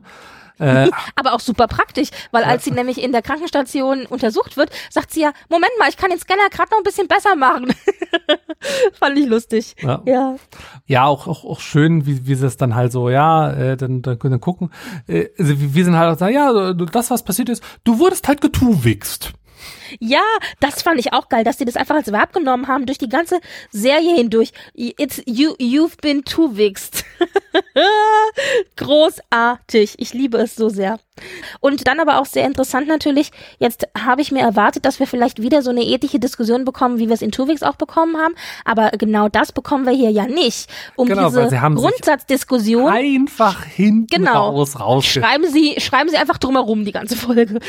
ja, aber, aber halt clever Trara äh, drumherum, weil, äh, also ich meine, sie sprechen es halt äh, an, weil äh, Freeman halt, ey, ich mache einfach das, was Janeway gemacht hat. Genau. Äh, und äh, so, ja. Lustigerweise weiß sie nicht, was Janeway gemacht hat. Ich meine, gut, man kann nicht jede Details von allen Missionen kennen, aber diese Story hätte ich mir gedacht, hat man vielleicht doch mal in irgendeiner Ethikstunde an der Akademie durchgenommen. Na, aber offenbar Ja. nicht. Und Tillups guckt halt auch nachher, was, was hat denn Janeway gemacht? So, äh, die hat mich, äh, die hat Tuvix umgebracht. Nein, das will ich auf keinen Fall haben. Und fängt halt an, lustig andere Hybride zu produzieren. Wo manche ganz interessante rauskommen, nämlich ein Hybrid aus Captain Freeman und Dr. Miklimo. Ja, das aber ganz ehrlich, optisch fand ich Frickly Man richtig, richtig toll. Ich fand, also ich fand optisch sah es super aus und ich fand auch so die Art und Weise, wie Flick, Frickly Man aufgetreten ist, weil die Autorität eines Captains, aber die Weisheit eines Psychiaters. Also ich meine, das war die perfekte Verschmelzung eigentlich, wenn man Ja, sich ich das frage mich, warum sie es Freakly Man genannt haben und nicht Freakly Moo. Das klingt. Äh, Ja, ich weiß, der, ja. Wäre der schönere Name gewesen. Ich will auch aber- immer Mu am Ende sagen statt Man, genau. ja, also es sind schon ein paar äh, sehr kuriose Leute rausgekommen, aber das war eben die nächste Verschmelzung und mit dieser Tuvix-Armee sozusagen möchte er ja quasi dann das Schiff übernehmen, beziehungsweise erst sich selbst verteidigen, dann das Schiff übernehmen. Darum geht's jetzt so ein bisschen. Interessanterweise haben die meisten Tuvix-Charaktere, die er dann herstellt, denn da kommen am Ende noch mehr, alle dieses Muster, weißt du, dieses von, von äh, dieses, in sich verdrehte Muster dieses im, im Grau- Schu dieses ja. grausame Nilix-Muster. ja, diese in der Schulterpartie irgendwo. Und das ist eigentlich total unsinnig, weil die meisten, die da zusammengeschmolzen werden, haben dieses Muster gar nicht irgendwo drinne. Das war ja ursprünglich nur bei Nilix eben. Aber ähm, das ist halt natürlich so als Gag auch hier in die meisten Figuren einfach irgendwo mit reingebaut. das fand ich noch ganz lustig. Und was ich auch ganz witzig fand, war, dass halt so diese Metadiskussion, die die Fans seit Jahrzehnten, muss man ja sagen, wirklich über diese Folge führen. War das jetzt richtig oder falsch? Wie hat sich Janeway entschieden, etc., etc., die genau die gleiche Diskussion führen im Grunde ja auch Bäumler und Mariner. Weil die dann, weil Mariner sagt, ja, Janeway hat sie einfach umgebracht und Bäumler sagt, meinst du nein? Weißt du so. Und man muss ja auch dazu sagen, dass Captain Freeman ja gar nicht vorhatte, Tillups umzubringen, also wieder auseinander zu transportieren, tran trans transportern, sondern beamen, das war das Wort, das ich gesucht habe, sondern sie wollte ja dann sagen, Mensch, wir sind nicht irgendwie im Delta-Quadranten gefangen, wir fliegen einfach mal zum Headquarter und da Dann sollen die sich Ärzte drum kümmern. und dann sollen die sich drum kümmern. Und ich fand das so, so lustig, weil ganz ehrlich, ich glaube, das ist die Lösung von vielen Captains, die dann sagen, ich habe keine Lösung, lass uns mal woanders hinfliegen, die anderen werden es schon irgendwie wissen. Ja, So, so das, Ja. ist das, das ist das Problem von Command. Genau, genau. Ja, also ja, fand ich schon irgendwie äh, ja interessant. Mm, willst du die äh, die die Tillups Story komplett zu Ende erzählen oder sollen Ja, wir einfach kurz mal springen? Nee, machen wir sie kurz fertig, weil das ist Mhm. so, weil ich meine, die sind so schön getrennt, da kann man jetzt auch noch das machen. Also äh, es, es gibt dann noch so, so Sachen wie Matt the Whale und Steve Stevens werden zusammengemerged, was da dann irgendwie in Swale Swalens rauskommt, wo Tillips also ja nicht meine beste Arbeit, wo ich mir denke so, ja, hätte man auch. Aber ganz ehrlich, ich weiß, das ist so ein ich ich habe laut gelacht. Aber ich Moment. find's so witzig, weil Steve Stevens und Matt the Whale, Swale, Swalens, dann haben wir noch Shabanes und Chondus, also da ist Shax und ich weiß gar nicht, mit wem ist Shax, Shabanes? Naja, also Shax ist auch irgendwie mit wem zusammen äh, getuwixt worden und so, also ja, ist großartig. Ja, ja, ja. und wie wird das Ganze dann am Ende gelöst? äh, Tandy und Tillin wollen halt so, okay, wir müssen es aufhalten. Beamen wir sie doch alle mal äh, hinter ein Kraftfeld. Ja, und dann werden aus. Also Tillin manipuliert die Transporter, also sie hackt die einfach, genau. Ja, weil, ach, Starfleet-Technik, das ist ja so einfach, das alles zu umgehen. ja. Und beamt den halt zusammen, ja, und dann kommt halt ein großer Fleischklops dabei raus. Ja. Und Ähm. übrigens ein Fleischklops, der sich seiner selbst nicht bewusst ist. Ja. Weil da haben wir nämlich kurz diese Diskussion, weil wir ja gesagt haben, wo bleibt die Ethikdiskussion? Die haben wir hier, weil sie dann ja versuchen, die wieder auseinander zu klamüsern und das irgendwie nicht so richtig hinkriegen. Und dann finden sie aber einen Weg, die auseinander zu klamüsern, indem sie irgendwie die Gefühls- äh, und Charaktereigenschaften irgendwie Na, in diesem Klops ausfindig machen können und auseinanderklamüsern. Ganz ehrlich, diese Lösung lässt mehr als ein Fragezeichen zurück. Also so einfach, wie die das hier darstellen, ist es nicht. Aber ganz ehrlich, ich hinterfrage das jetzt nicht. nö. Und ähm, naja, und dann sagt ja auch Tillin zu Tandy, ja, aber geht das nicht irgendwie gegen deine Moral, die jetzt auseinander zu beamen, weil dann äh, ist ja genau das gleiche, was auch Janeway gemacht hat. Also sie bringt ja damit dann dieses neue Lebewesen komplett um. Und dann sagt ja Tandy, ja, aber dieses Lebewesen, das wir haben, dieser Fleischklops, der ist sich seiner selbst nicht bewusst. Das ist im Grunde kein Lebewesen. So. Ja. Und deswegen können wir Und das machen. dafür bin ich bereit, aus meiner Komfortzone rauszugehen. Ja, genau. Aber ich meine, super einfach gelöst, oder? So kann man natürlich auch einfach um so eine Diskussion rumkommen. Ja. ja, und dann machen sie das. Genau, und, und, und auf der Voyager Hell Breaks Loose kann man, glaube ich, sagen, weil diese Makroviren fliegen durchs Schiff und. Also die äh, hatten sich irgendwie hinter so einem, hinter so einem Dings versteckt, in der, in der Leitung irgendwo. Genau, genau. Und, und, und Rutherford musste ja alles aufmachen und überall, oh, alte Technik, alte Technik, oh, toll. Äh, und überall so, oh, was ist das? Oh, ein Makrovirus, das, das müsste Dorn gewesen sein. So, so super ja. begeistert. Ah, alte Technik, toll, toll, toll, toll. Sind übrigens die gleichen Makroviren wie in der Folge Mac Macrocosm äh, Voyager 3012. Na. Dann interagieren sie und mit ganz vielen Features auf dem Schiff und reaktivieren auch ganz viele von diesen Museumsfeatures, was dazu führt, dass zum Beispiel die, das, die Holodeck-Figuren aus dem Voyager Holodeck generiert werden. Wir treffen dann Michael Sullivan aus Voyager 611 Verhaven wir äh, treffen auf Harry Kims Albtraumclown aus Voyager 223 The Thor und auf Dr. Chaotica, die schöne Schwarz-Weiß-Figur aus Bride of Chaotica, Voyager 512. Und ähm, ja, das sind alle Holodeck-Figuren, die wir sehen. Genau, das sind alle Holodeck-Figuren, richtig. Da, davon aber und ganz viele. vor allen Dingen, genau, und erst nur einzelne und dann später äh, ganz, ganz viele, also die klonen sich quasi. Und hier aber ganz witzig, also während dann eben diese Albtraum-Klauen und auch Dr. Chaotica doch eher so die Bösewichte sind, ist Michael Sullivan ja ursprünglich, wir kennen ja die Folge Verhaven, ja eigentlich ein Love Interest von Janeway. Und, und in dem Fall schnappt er sich Mariner und küsst sie einfach mal und sagt, oh, den mag ich. und äh, mit diesem Michael Sullivan äh, ist ja sozusagen der stehende Witz ist, äh, Janeway hat ja seine Frau aus dem Holo äh, Holodeck-Programm einfach gelöscht. Ja, also der hatte ursprünglich ein, eine Frau und dann hat sie Computer löschen und dann war sie quasi irgendwann das Love Interest und deswegen ähm, ist es so witzig, wenn hier Michael Sullivan immer mal zwischendrin seufzt und sagt, ah, Miss my wife. Ich vermisse meine Frau und alle so, nein, oh mein Gott, wie geil. Und es war auch übrigens, das hast du glaube ich mitbekommen, letztes Jahr war das glaube ich eines der besten Cosplays, die ich je gesehen habe, dass da eben eine durch den Gang lief, äh, also über die über die Convention lief und hatte so ein so ein großes Schild um Hals hängen, wo drauf steht, die gelöschte Frau. und, also, und alle so, hä? Und so, ah, aus Verhelfen. Ja, fand ich sehr witzig. Ja, und also die Figuren begegnen uns. Genau, und was halt ein Makrovirus wird halt von, von Sevens Alkoven äh, assimiliert und dann haben wir äh, auf einmal Borg Makroprobes, weil Nanoprobes ja. kann man sie ja nicht mehr nennen und und, und ein Borg, assimiliertes Echsenbaby. Genau, aus, auf Threshold, genau, sehr, sehr, sehr, sehr toll. und, und dieses Echsenbaby sitzt, sitzt dann ja nachher auch auf der Brücke, genauso wie Janeway immer in ihrem Im Stuhl saß. Stuhl, genau, ja, toll.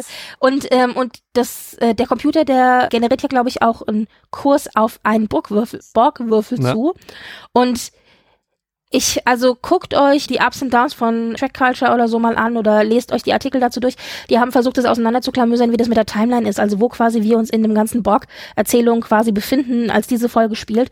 Und ganz ehrlich, da kriegst du nur Kopfschmerzen von. Also, ja. Also, weil sie sich gefragt haben, auf welchem Borgwürfel fliegen sie denn jetzt dazu? Also, welcher könnte das sein? Naja, also genau, die ganzen Sachen werden halt äh, angemacht und äh, bogifiziert oder eben, ja.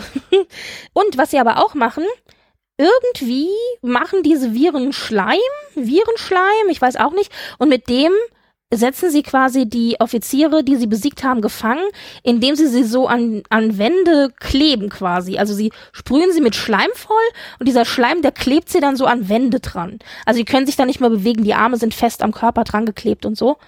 Ja, bisschen seltsam auch, aber erinnerte mich so ein bisschen so an diese ganzen typischen Alien-Filme, weißt du, wo du dann so viel Schleim, Alienschleim und so. Ja, das, das, das, also ich meine, dass das, das da klebt, das ist neu, aber dass die Viren halt äh, Schleim absondern, das ist ja, äh, das hatten wir im Macrocosm auch schon.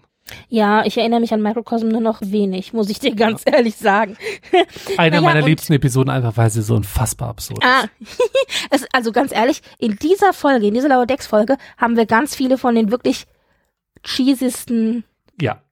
Folgen. Und man fragt sich ja immer, wie kommen die nur auf so Ideen? Und ganz ehrlich, alle sagen immer, Lower Decks wäre so lächerlich und das war ja alles nicht ernst zu nehmen und so weiter. Aber die machen nichts anderes als die Storylines, die da draußen schon existieren in den Serien, einfach nur zu nehmen und, und uns das Brennglas zu legen. Genau, genau. Und ja, diese Stories sind halt tatsächlich in den Serien drinne gewesen. Ob das dann eine gute oder eine schlechte Folge ist, kann man dann diskutieren. Ja. Ähm, was aber gelingt ist, während dann also alle möglichen wichtigen Offiziere da jetzt quasi gefangen sind, kann Bäumler sich verstecken und entkommt somit eben der Gefangennahme und ist aber irgendwie so ein bisschen unsicher. Also er traut sich irgendwie nicht, er weiß nicht, ob er das schaffen kann und er hat auch immer seine Beförderung im Hinterkopf, weil eigentlich möchte er ja jetzt irgendwie seine Beförderung nicht versauen. Auf der anderen Seite weiß er auch nicht, ob er es wirklich verdient, befördert zu werden und kämpft er irgendwie innerlich mit sich und mit dieser ganzen Mission. Und diejenige, die ihm dabei hilft, dann irgendwie wieder ja, neues Selbstvertrauen zu fassen, ist tatsächlich Mariner. Denn die möchte er befreien und kriegt aber diesen komischen Schleim irgendwie, der hat sich dann durchgehärtet, kriegt ihn irgendwie nicht los. Und während sie da also quasi auf auf dem Flur sitzt und er versucht, sie da irgendwie aus dem Schleim rauszuschälen, gibt sie ihm, ja, ein, ein Pep-Talk und sagt, Mensch, Bäumler, du musst nur du selber sein, du kannst das, Chaka. Und Bäumler sagt dann, okay, ja, Chaka und macht sich dann eben auf den Weg und befreit Rutherford. Aber das, also das Wichtige ist ja eigentlich, weswegen er so äh, auch mit der Beförderung äh, hadert. So, so eigentlich will er befördert werden, aber halt dann Angst, dass äh, was es halt mit ihrer Freundschaft macht, dass es halt wieder genauso wird wie bei der Titan. So, das hat ja ein Jahr gedauert, bis wir halbwegs wieder normal miteinander umgehen mhm. konnten. Und so, ah, hat das doch Konsequenzen gehabt. Und ich finde das so toll, dass die auf der einen Seite hier natürlich eine Entwicklung der Figur zeigen, weil die Figuren einfach klar nicht immer Loa Decker bleiben können und hier jetzt einfach eine Beförderung ansteht und sich damit natürlich auch Dinge ändern, aber dass er halt eben immer noch an der Titan zu knabbern hat. Und dieses klassische in der einen Folge Trauma erlebt, in der nächsten Folge wieder vergessen, ist hier eben nicht so. Und dass die sowas dann in, in Staffel 4 dann plötzlich wieder aufnehmen, finde ich so großartig. Richtig, richtig toll. Da denkt auch irgendwie mal jemand mit. Gut, dass die Autorinnen mehr Geld kriegen, sage ich nur. Sie haben sich's verdient. Ja. naja, und er geht dann, äh, er befreit Rutherford und da muss ich doch so lachen, weil neben Rutherford hängt unter anderem auch Ransom, der ja noch schreit, warum hast du mich nicht befreit? So nach dem Motto, äh, wenn ich hier rauskomme, dann wird dir was drohen. Aber Bäumler sagt also, nur, sorry, Zeit, ich brauche einen Ingenieur. genau. Und ganz ehrlich, ich meine, das muss man auch erstmal, also die Eier muss man auch erstmal haben, sich gegen seinen Vorgesetzten direkt zu stellen, weil man in dem Moment weiß, man hat im Grunde nur Zeit, einen zu befreien und der wichtigere von denen, den er jetzt braucht mit technischen Kenntnissen, ist halt ein Ingenieur, aka Rutherford, ja. Also das muss man auch erstmal irgendwie hinkriegen und sich trauen. Und dann retten die beiden den Tag, indem sie den Brillkäse aus Voyager 1.16 Learning Curve ähm, ja, äh, nehmen. Also der ist da irgendwie noch auf der Voyager gewesen. An die Episode erinnere ich mich überhaupt nicht mehr. Ich auch nicht mehr, aber in der Episode haben sie im Grunde ihr eigenes Schiff mit diesem Käse vergiftet. Also der hat dann irgendwie Überhand genommen und das ist ja genau das, was hier auch passiert. Diesen, die, sie initiieren diesen Käse irgendwie in die Systeme der Voyager und der vermehrt sich dann irgendwie und am Ende sind alle Leitungen, alle Wände und überhaupt alles voll mit diesem Käse und legen quasi so das, das ganze Geschäft lahm. Und, und der Curator dreht halt durch und denkt so, nein, ja? ich hatte alles fertig, jetzt muss ich noch Kapitel dazu machen. Naja, und das Kapitel ist natürlich das von, äh, ein, ein Kapitel 2 vom Brillkäse, nämlich in diesem Fall mit Bäumer und Rutherford. Und wir sehen dann später auch tatsächlich so, ein, so eine Ausstellung mit den beiden. Zorn des Käses. Ja, aber ganz ehrlich, wenn du dir mal überlegst, also ich erinnere mich an Learning Curve gar nicht mehr, aber die Zusammenfassung, die ich gelesen habe, hieß, sie vergiften mit dem Käse ihr eigenes Schiff. So was ist denn das für eine Storyline? Wer hat sich denn damals ausgedacht mit Käse? Also das, das ist ja im wahrsten Sinne des Wortes Käse. ja, das war also 1994. Und es war auch, es war auch die erste Staffel. Es war erste Staffel Episode 16. Ich glaube, da haben die noch so ein bisschen so ihre Richtung gesucht. Aber trotzdem, ja. also. Also es, gilt ja allgemein, dass so die, die ersten ein, zwei Staffeln immer so, okay, wir, wir suchen unsere Richtung. Auf Voyager, das ganz besonders zugetroffen. Ja, ja. Übrigens, was ich noch ganz nett fand, Bäumler nimmt ja dann auch kurz mal mit Chaotica auf und besiegt ihn dann, indem er sagt, und ich bin der Sohn von Captain Proton. Und Captain Proton war ja quasi der Held in dieser Holodeck-Saga, wo Chaotica der Bösewicht war. Und irgendwie alleine diese, diese Info rafft ihn dahin. Ich weiß auch nicht warum, es war ein bisschen zu einfach, aber ich fand's witzig. Ja, es ist ty ty typisch Chaotica. Also, Ja. das ist Chaotica, nicht Chaotica. Ja, ja. Grüße. Und- Und dann haben wir am Ende natürlich, also damit ist alles gerettet, der Tag ist gerettet. Wir sehen dann noch, wie die Voyager eben auf der Erde steht und die da eben einen großen, ja, so eine Art tatsächlich Museum, Schrägstrich Themenpark gemacht haben. Und ganz ehrlich, das Museum, die würde ich auch freiwillig besuchen. ja. So durch die durch die Voyager durchgehen, alles so direkt vor Ort und so, ist schon geil. Und und du hattest ja gesagt, in Endgame erwähnt ja Janeway, dass eben das ein Museum wird, also die Voyager und in Picard 306 The Bounty wird ja auch nochmal davon gesprochen, dass die Voyager eben äh, ein Museum ist. Und zwar ist dieses Museum jetzt, das wir hier sehen, auf der Erde wohl nur eine Zwischenstation. Denn am Ende landet sie ja dann bei Jordi LaForge im Arkham Prime Fleet Museum. Da war sie ja auch Teil von. Das haben wir ja gesehen, wo die ganzen Schiffe da im, quasi in den Hangern äh, flogen. Ne? Ja, also das ist dann was, was nach dieser Folge quasi noch passiert. Ist ja, ist ja auch nicht, nicht, nicht ungewöhnlich, dass solche Stücke auch mal den Ort wechseln. Na klar. So, und jetzt haben wir tatsächlich eine Entwicklung der Figuren, nämlich Beförderungen. Wer wird zu was befördert? Wir bekommen Lieutenant Junior Grades, nämlich äh, Bäumler wird äh, äh, befördert und Tillin wird befördert zu und wird nicht Lieutenant Junior Grade, sondern Provisional Lieutenant Genau. Junior Grade. Genau. Und, äh, und Handy äh, wird befördert und Mariner gerade, ja, äh, toll, dass ihr, dass ihr jetzt äh, Lieutenant, äh, Lieutenant oder JGs seid, also Lieutenant Junior Grades. Und äh, so ga- ganz zum Schluss dann halt. Ransom aus dem Off. Kommt jetzt auch so, ach ja, äh, und Lieutenant Junior Grade back at Mariner. So, äh, was? Nein, nein, nein, das ist ein Fehler. Nein, nein, nein. Also sie will definitiv nicht. Lieutenant Junior Grade werden, genau. Aber, und das ist ja so ein bisschen, es fühlte sich so ein bisschen wie, äh, einen haben sie vergessen, Rutherford ist nicht befördert worden. Und er sagt dann was, wo ich auch ein bisschen lachen musste, weil er sagte, naja, Ingenieure werden nicht dafür befördert, dass sie Sachen Sachen, kaputt, kaputt machen. Das fand ich so schön, weil es ist einfach so simpel, aber auch so wahr. Ja. Ja. Und in der Messhall sind sie dann, ja, und jetzt wird sich ja alles ändern. Und, dann sagt Bäumer ja, ja, mein Gott, wir sind jetzt Lieutenant Junior Grades. Die unwichtigsten Officers der mittleren Schicht. Also im Grunde sind wir immer noch Lower Decks. genau. Und daraufhin haben wir ja wieder unseren klassischen Chant, Lower Decks, Lower Decks. Also es geht nicht verloren. Die Serie kann immer noch weiterhin Lower Decks heißen.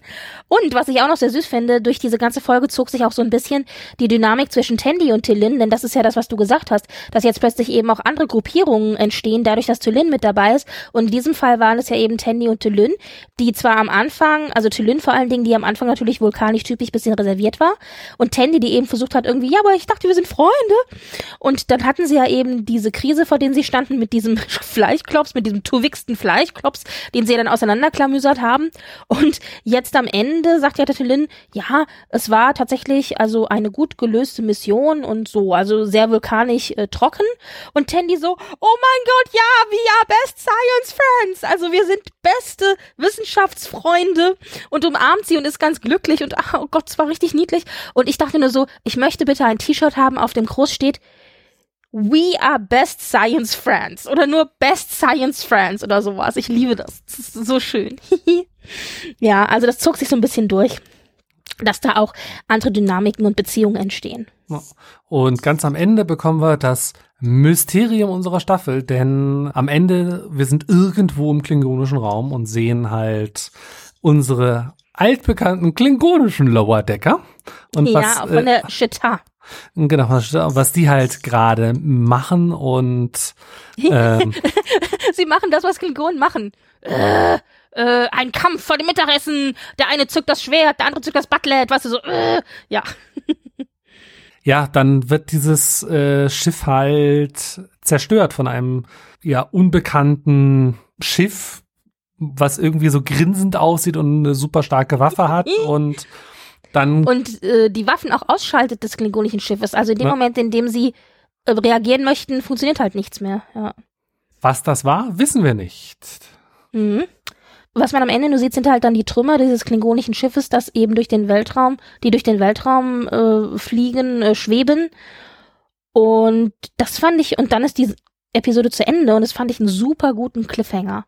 Also allein diese Trümmer, die halt da einsam äh, durch den stillen Weltraum schweben und du fragst dich, was war das? Was ist da passiert? Und überhaupt und sowieso, zack, schwarz Ausblende.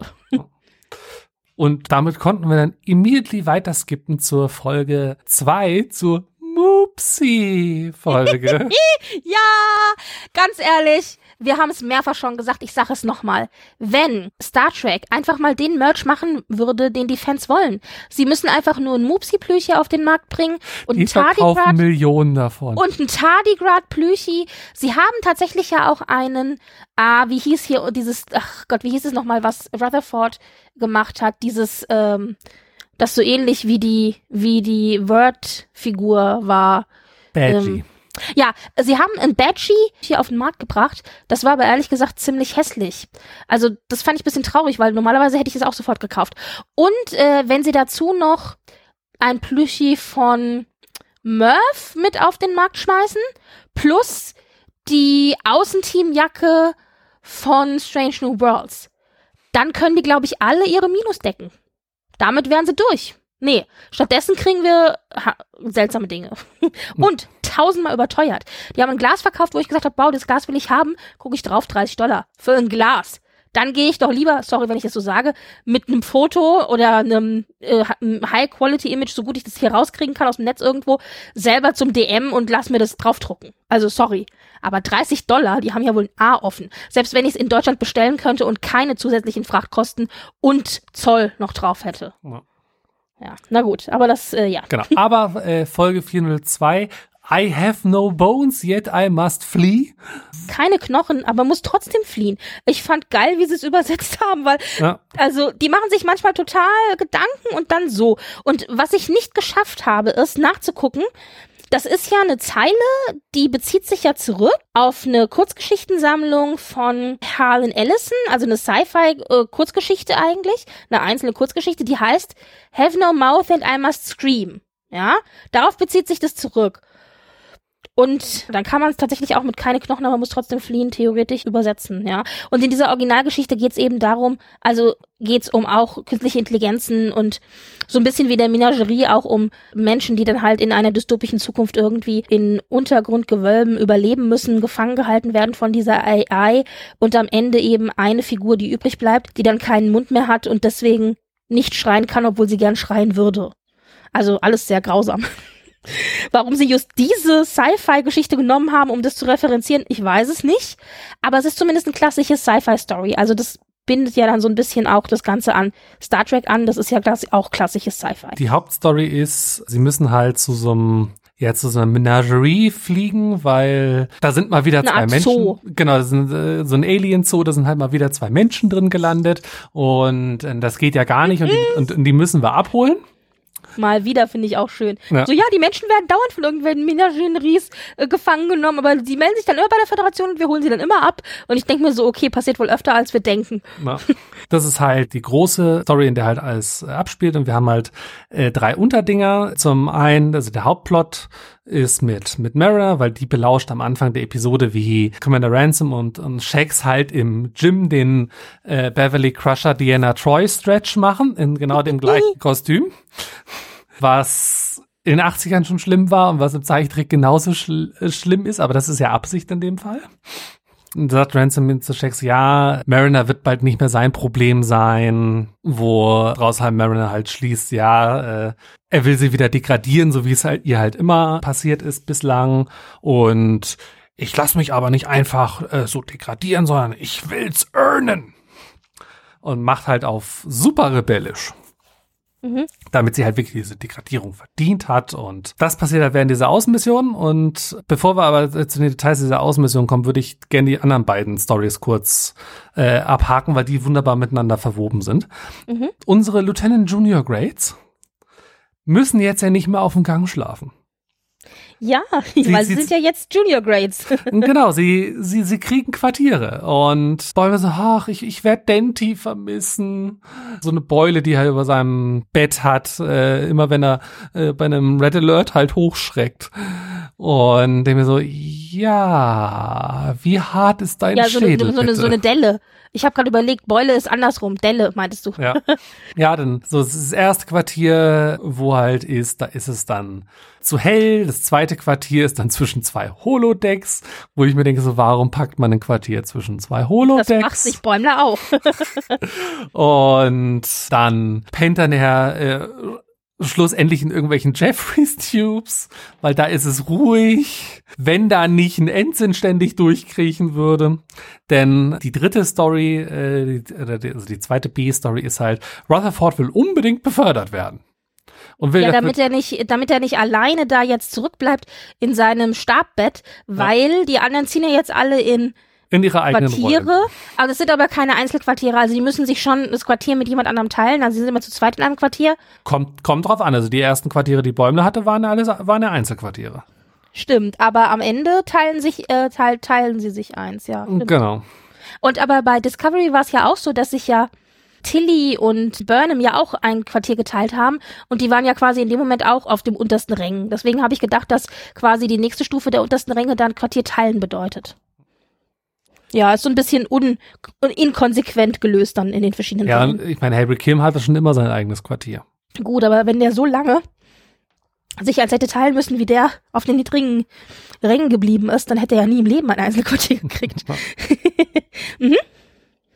Und, und Rutherford will halt unbedingt befördert werden, weil der für ganz crazy äh, Engineering Stuff machen, wo er halt irgendwas um 0,00 irgendwas äh, Bla-Einheit hier verbessert.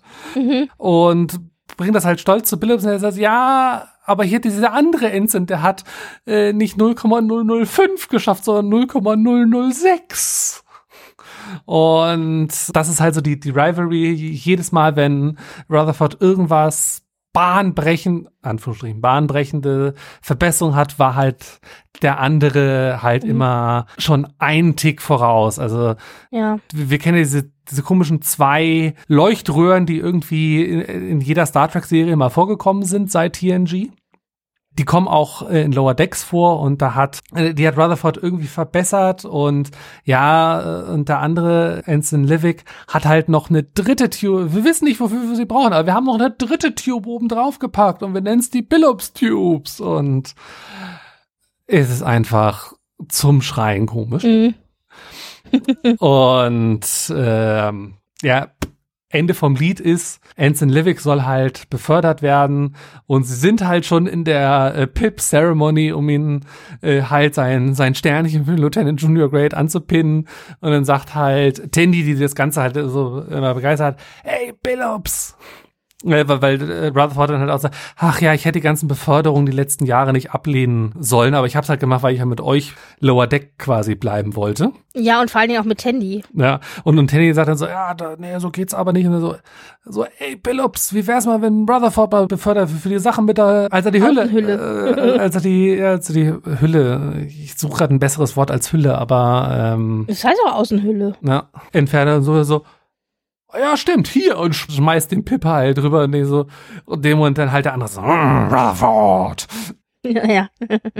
und dann teilen sich halt Bäumler und Rutherford halt ein Quartier und es ist wieder genauso ein Quartier wie, wie Bäumler am Anfang hatte, wo halt, ah, äh, wo halt die, die Bussard-Kollektoren halt so brutal rot leuchten. Ah, das blendet und Rutherford so, lass mich mal kurz äh, das Fenster einstellen. Zack, nochmal. Ja, es ist schon so ganz klassisch eigentlich. Ja, irgendwie so äh, Comedy halt, dieses klassische. Eigentlich hätte ja Bäumler das wissen müssen, aber gut, ist okay. Geschenkt. Ja. ja. Genau, ja, das, äh, das, das, ist die andere äh, B-Story. Mhm. Ganz kurz äh, zu, zusammengefasst. ich habe tatsächlich noch einige Details zu ergänzen, wenn ich ja. das dann darf und kann. Ja, aber rein. wir können ja, äh, ja, also aber vielleicht können wir ganz kurz nochmal äh, damit anfangen, womit eigentlich diese Folge angefangen hat. Das haben wir nämlich jetzt einfach ganz weggelassen. Ne, es fing nämlich an mit einem romulanischen Schiff, das, Ach, war das äh, genau am, so. War das am Anfang? Ich, ich hatte das irgendwie Das war hier Kopf, am Anfang, als dass genau. es am Ende war. Okay, gut. Ja, nee, in dem Fall haben sie es gleich an Anfang gesetzt. Ein romulanisches Schiff, das eben auch auf dieses unbekannte Schiff traf, das wir ja am Ende jetzt von der letzten Folge gesehen haben, dass das klingonische Schiff zerstört hat. Und da spielt sich genau das gleiche Szenario ab wie mit dem klingonischen Schiff, nämlich, dass dieses Schiff dann das romulanische Schiff zerstört und dann Trümmer von diesem romulanischen Schiff eben durch den Weltraum gleiten und man aber nicht genau weiß irgendwie, was, wie, warum, wieso, weshalb. Man hat nur mitbekommen, das Schiff hat eben auch hier beim romulanischen Schiff die Waffen und so weiter komplett lahmgelegt. Die konnten also gar nichts machen, bevor sie dann zerschossen worden sind. Und hier aber interessant, das romulanische Schiff, das wir hier am Anfang sehen, das ist tatsächlich vom Design her wie die Original TNG-Style Concept Art Warbirds, die von Andy Probert entworfen worden sind. Das heißt, es ist zuerst hat er einen Entwurf gemacht, wie er sich romulanische Schiffe vorstellt, wie sie in TNG vorkommen sollen, und dann ist aber dieses Konzept verworfen worden. Und diese Konzeptart, die gibt es aber noch und die haben sie jetzt zugrunde genommen, um dieses romulanische Schiff, wie wir es hier in Lower Deck sehen, zu machen. Und ist das nicht geil? Ich liebe sowas. So diese Abgründe, in die man als Fan dann so eintauchen kann. So, Moment, wir gehen mal ins Archiv. Was ist denn da ganz hinten im Eck? Das Ja, und vor allen wir. Dingen ist es jetzt auch Canon. Also Ja. ich meine, es ist schon geil, ja. Also das, das war schon, äh, ja, super. ähm, dann habe ich auch noch drei, äh, drei, vier Sachen zu dem, zu der Szene mit Shax und Ransom zu verlieren. Ich meine, wir sind uns einig, Shax und Ransom, die in den Aerobic-Outfits Aerobic machen oder so Stretch-Übungen, genauso wie Crusher und Troy in TNG 308 The Prize. Zum ersten haben die ja beide das gleiche Outfit an, diese hautengen Outfits mit diesen hautengen Bodysuits irgendwie drüber und dann auch noch in diesen Farben, in diesem Lila und Grün und so. Es ist schon alles, es atmet sehr, sehr stark 80er. Und dann haben sie, also zum einen ist es einfach so diese Spiegelung der Szene, also und es ist gegen die klassischen Stereotype, weil wir haben hier zwei Männer, die in zwei körperbetonten, sexy Outfits stecken. Ich meine, Crusher und Troy sind damals ja nicht umsonst in diese hautengen Stretch-Materialien gesteckt worden. Die sollten natürlich auch ein bisschen sexy sein, ja, alles hauteng und so weiter kennen wir ja. Und genau das machen hier ja, haben hier Checks und Ransom ja auch. Das heißt, normalerweise werden Frauen dann also zu äh, objektifiziert und hier werden dann eben die beiden als Männer objektifiziert. Das ist das eine, was ich schon mal richtig großartig finde, dass es so gegen diesen Strich geht.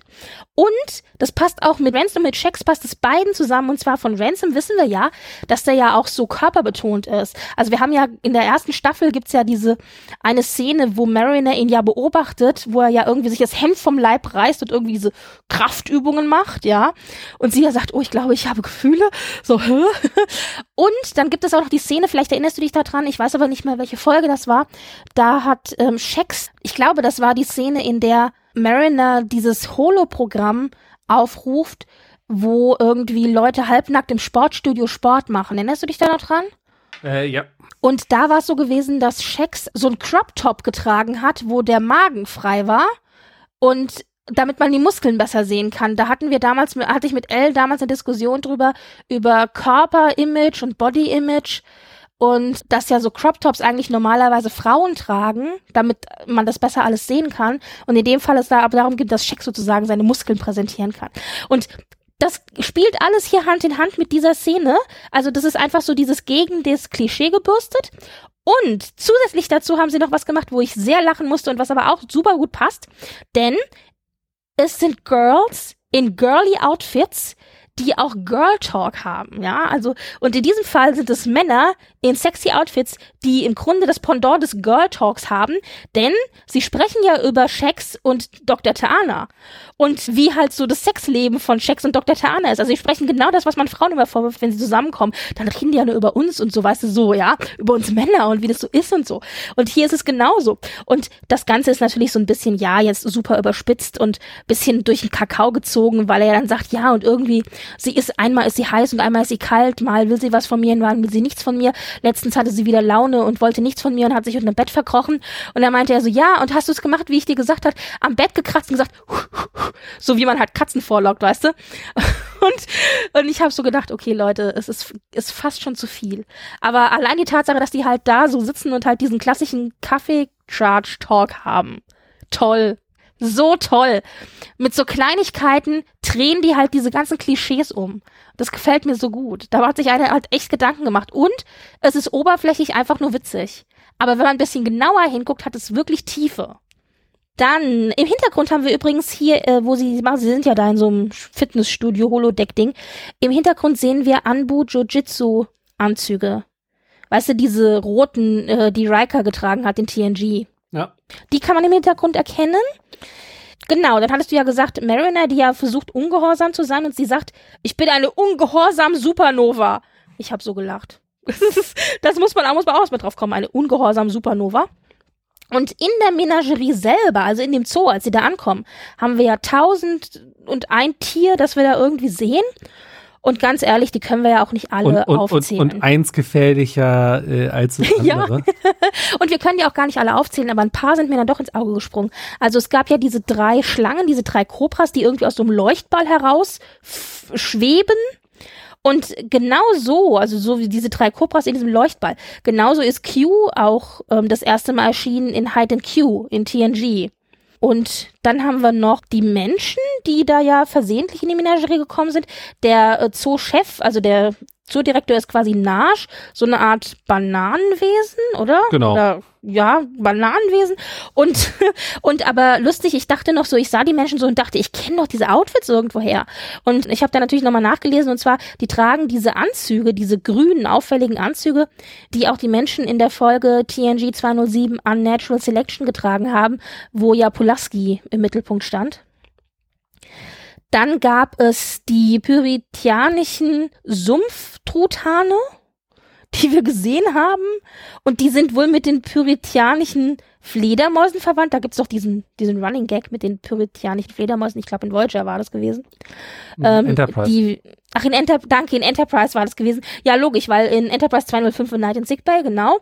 Ähm, also die werden auch referenziert. Und so haben wir irgendwie alle möglichen Viecher, die wir da zu sehen bekommen. Und wir bekommen natürlich auch zu sehen ein Mupsi. und was ist ein Mupsi? Ein, Mupsi ist eigentlich ein so, so, so kleines, weiß, äh, eine, im Prinzip eine etwas fettere Katze. Mit großen Augen, also so dieses, Ja. dieses Kindchenschema erfüllt es absolut. Und halt so, sagt er wie so, so, Mupsi. So, du, du, du Der sagt möchtest, auch immer Mupsi, genau. ja, du möchtest das Ding eigentlich nur knuddeln. Denkst so, oh, Mhm. süß. Es sieht, ich finde, es sieht ein bisschen aus wie so ein Pokémon, oder? Auch so ein bisschen. Ja, ge- geht, äh, geht durchaus in die Richtung und der Chef des Ladens halt so, ah, wer hat das rausgelassen? Hilfe, Panik. Äh, und und äh, das, das, das geht halt da- dann halt zu diesen, zu diesen Truthähnen da rein und äh, die haben halt so, äh, die sehen halt so super böse aus, also so, ah, und äh, schlottern halt auch die Knie und haben, äh, haben Angst und man sagt, ah, was, was, was soll das? Ding schon äh, machen. Das ist doch einfach nur süß. Oh, ja, und dann so äh, fletscht die Zähne und springt dem, den Viechern in den Nacken und trinkt die Knochen. Ja, also saugt die wirklich richtig aus und äh, sprich, das goldigste, süßeste, knuddeligste Vieh da drin optisch, das also aussieht, als wäre es das, das knuddeligste Vieh überhaupt, ist offensichtlich das gefährlichste Vieh überhaupt. und jetzt ist es ausgebrochen und Ransom denkt, es ist Mariner, denn Mariner hat ja schon die ganze Zeit versucht, ihn zu provozieren und eben ähm, ihn dazu zu bringen, dass er sie wieder zum Ensign zurück, was ist denn das Gegenteil von befördern? Zu degradiert, genau. Äh, degradiert. Äh, sie ist ja im Sportoutfit aufgetaucht, sie hat ihn Jack genannt und ich musste so lachen, weil auf dieser Mission sind Ransom, Mariner und eben ein äh, weiterer, ich, ist er eigentlich, ist es ein Lower Decker der oder ist der auch schon Äh, äh, Lieutenant? nee, äh, Junior äh, Grade. nee, ein, ein, ein, ein sehr ängstlicher Ensign. Ja, also ein sehr ängstlicher Ensign und sie dann so, nicht wahr, Jack? Und er so, oh, wenn du Lieutenant Junior Grade bist, darfst du ihn Jack nennen? Und sie so, nein, ich nenne ihn schon immer Jack. Schließlich sind wir sozial gesehen auf der gleichen Stufe, nicht wahr, Jack? Also sie, sie legt es echt drauf an, ihn zur Weißglut zu bringen. Und Ransom hat ja vorher zu ihr gesagt im Gespräch, Du hattest bisher immer schlechte Vorgesetzte, die sich von, die sich haben provozieren lassen. Ich werde definitiv alles dafür tun, dass du nicht degradiert wirst und ich muss, ich werde dich ernst nehmen und ich werde dich fördern. Ich muss dir ganz ehrlich sagen, diese, dieses, dieser Pep Talk, dieses Gespräch, das äh, Ransom mit Mariner hatte, das fand ich auch enorm fruchtbar. Das hat mir nämlich Ransom als Figur auch so ein bisschen, also hat auch nicht nur für Mariner eine Weiterentwicklung bedeutet, sondern auch für Ransom, weil Ransom war ja eigentlich immer nur so der der dumme Muskelprotz. Nee, ja, äh, äh, ja es ist, ist, ist, ist der, der, der, dumme Sidekick. Äh, ja so, so ist er angelegt. Hat, und der hat es auch immer noch. Klar hat er immer noch seine dummen Momente und seine muskelstählenden Momente. Und er macht ja dann auch so Klimmzüge in seinem Büro und ignoriert dann Mariner und so. Aber in dem Moment, in dem er halt wirklich plötzlich Führungskompetenz an den Tag legt und sagt, ich möchte dich fördern, ich möchte quasi hier Best Practice Vorgesetzter sein und so, dachte ich mir so, wow, das ist eine Number One, die könnte ich jetzt auch ernst nehmen, unter, unter der ich gut arbeiten könnte, ja. Im Gegensatz zu eben diesem dummen Sidekick und der ist halt nicht nur der dumme Sidekick. Deswegen finde ich, wir haben auch hier echt eine positive Entwicklung, was, was Ransom angeht und es erklärt auch so ein bisschen das, was Freeman in Ransom sieht, weil sie auch sagt, Ransom ist einer der besten Number Ones, die sie je erlebt hat und wir uns immer alle gefragt haben, warum? Vielleicht, weil wir diese Seite von Ransom bisher noch nicht gesehen haben, ja. Also fand ich wirklich richtig, richtig gut. Und naja, sie provozierten ja die ganze Zeit und jetzt sitzen sie da in dieser Menagerie fest und, und, und werden vom Mupsi gejagt. Halt, äh, Angst und musste sich äh, schon eine neue Hose replizieren. ja, ja. Ja. Ja, und sie werden dann vom Mupsi gejagt und am Ende gelingt es ihnen aber tatsächlich durch einen Trick, der Ransom eingefallen ist, das Mupsi quasi in einen Raum zu locken und ist, und ist da einzusperren. Und zwar ähm, na, na, nein, also sie rennen erst von dem Mupsi weg. Okay, und stimmt. sperren sich ja. im, äh, quasi auf der Brücke ein von dieser Station. Mhm. Ähm, und äh, erst äh, donnert das Mupsi nur so blöd gegen die Dings, aber während halt gegen die Scheibe, ja. Mariner und, äh, und, und Ransom halt ihren Oh, ach so läuft das äh, Moment haben. Hm. Klettert das Mupsi halt irgendwie durch irgendwelche Lüftungsschächte und fällt dann auf einmal von oben herab. Wofür er also, ah, Panik und dann äh, frisst es ja auch den, hier, wie heißt's? Naji oder so. Genau, den, den Bananentyp ja, halt. Den Direktor. Hm. Ja, und dann werden sie das Mupsi halt in der Brücke ein und merken so, oh scheiße, wir haben das gerade im Kommandozentrum eingesperrt und die, Sta und die Station und das Mupsi kraxelt dann so lustig über die äh, Controls und äh, die Station beginnt halt irgendwie Richtung Planet zu stürzen. Ja. Und dann, dann müssen sie halt irgendwie dieses Mupsi da, äh, da rauslocken und da hat Ransom halt die Idee, hey, wär's denn, wenn äh, das Vieh will Knochen haben? Nehmen wir doch Zähne. Mariner, schlagen Sie mich. und ich dachte so, das muss der zufriedenstellendste Befehl sein, den Mariner je gekriegt hat. Weil aber sie schlägt ihn ja da auch erstmal nur so ganz sanft und der so, nein, richtig. Und die so, okay. Und dann schlägt die ihm halt alle Zähne aus und mit diesen Zähnen locken sie dann das Mupsi, so wie man Brotkrumen quasi verteilt, locken sie dann das Mupsi raus und zurück dann quasi zurück. Käfig. Genau, zurück in den eigenen Käfig, jawohl. Und, und so humorvoll das auch sein soll, es ist schon ein bisschen, äh, aber was mir hier sehr gut gefallen hat, ich habe ja gesagt, wir haben hier eine Entwicklung in Mariner und wir haben eine Entwicklung in Ransom. Und Mariner hat ja die ganze Folge bis zu diesem Zeitpunkt, wo Ransom dann eben auf diese Idee kommt, ja gegen ihn gearbeitet und hat die ganze Zeit versucht, ihn zu provozieren, damit sie degradiert wird. Aber jetzt in dem Moment, wenn es hart auf hart kommt, sagt Ransom zu ihr, pass auf, ich habe eine Lösung und gibt ihr einen Befehl und in dem Moment macht sie eben nicht das, was sie bisher die ganze Zeit gemacht hat und agiert gegen ihn, sondern sie sagt, nee, ich sehe ein, dass es eine gute Idee ist und ich füge mich deinem Befehl. Das heißt, sie macht eigentlich genau das, was ein guter Lieutenant machen soll. Und sie fügt sich eben seinem Befehl, weil die Idee gut ist. Und das ist auch eine super krasse Entwicklung für Mariner. Dass sie sich sozusagen, ich sag jetzt nicht in ihr Schicksal ergibt, weil es klingt so schrecklich, aber dass sie dann irgendwie auch, ja, ihre eigene Karriere und ihr Schicksal beim Schopfe packt. Und das ist ja auch, was sie im Gespräch mit Ransom feststellt, was ich total spannend finde, dass er sagt, du hast dich im Grunde die ganze Zeit selbst manipuliert. Also ja, heute hast du es drauf angelegt, mich zu provozieren. Also die haben ja dann diese große Aussprache. Aber wenn ich auf deine Karriere zukriege, du bist achtmal befördert worden und achtmal auch wieder degradiert worden und jedes Mal, weil du eben Dinge gemacht hast, die dich selber, also quasi in die Bredouille gebracht haben. Das heißt, du hast irgendwie dich selber manipuliert. Und dass sie plötzlich diese Erkenntnis hat, mit Hilfe von Ransom, das ist ein super krasser Schritt für sie vorwärts, weil dadurch, dass ihr das bewusst wird, das war ihr vorher tatsächlich nicht bewusst, kann sie jetzt aktiv daran arbeiten, das eben nicht mehr zu machen. Sie locken halt das, das, das, das, das, das Mupsi halt wieder in seinen Käfig zurück. Und als sie halt das Mupsi halt einsperren, fällt halt so eine so eine ja Abdeckplatte im im Käfig von den Menschen raus und stellt sich raus, ach die haben das Mupsi äh, rauslassen und daraufhin lassen sie sie halt einfach in diesem Zoo zurück. So ja soll soll sich die nächste Crew drum kümmern. Mhm. Tschüss. Ja, und Mariana noch so, humans, we really are the worst. Ja. Also, weil die Menschen hatten nämlich vor, durch das freigelassene Mupsi die Menagerie unter ihre Kontrolle zu bringen, dann selber Chef des Zoos zu werden und damit Kohle zu verdienen. Ja. Ja, hm, okay. und äh, genau, also das war die ganze Mupsi-Story. Ja, nett und also die Story war, so nett das Mupsi war und so gerne wir gern ein Plüschi gehabt hätten, aber das Entscheidende in der Mupsi-Story in, oder in dieser A-Story war tatsächlich, finde ich, die Entwicklung von Mariner und von Ransom tatsächlich auch und die Art und Weise, wie die beiden miteinander umgehen. Und ich musste sehr, sehr lachen, weil nämlich dieser Ensign, also der Neuling, der da, da dabei ist auf der Mission, mitgehangen, mitgefangen sozusagen, als Mariner dann die ganze Zeit ja Ransom provoziert, sagt er ja irgendwie, Moment mal, up? are you guys breaking up or something? Und sie so, ja, als Kollegen, weißt du?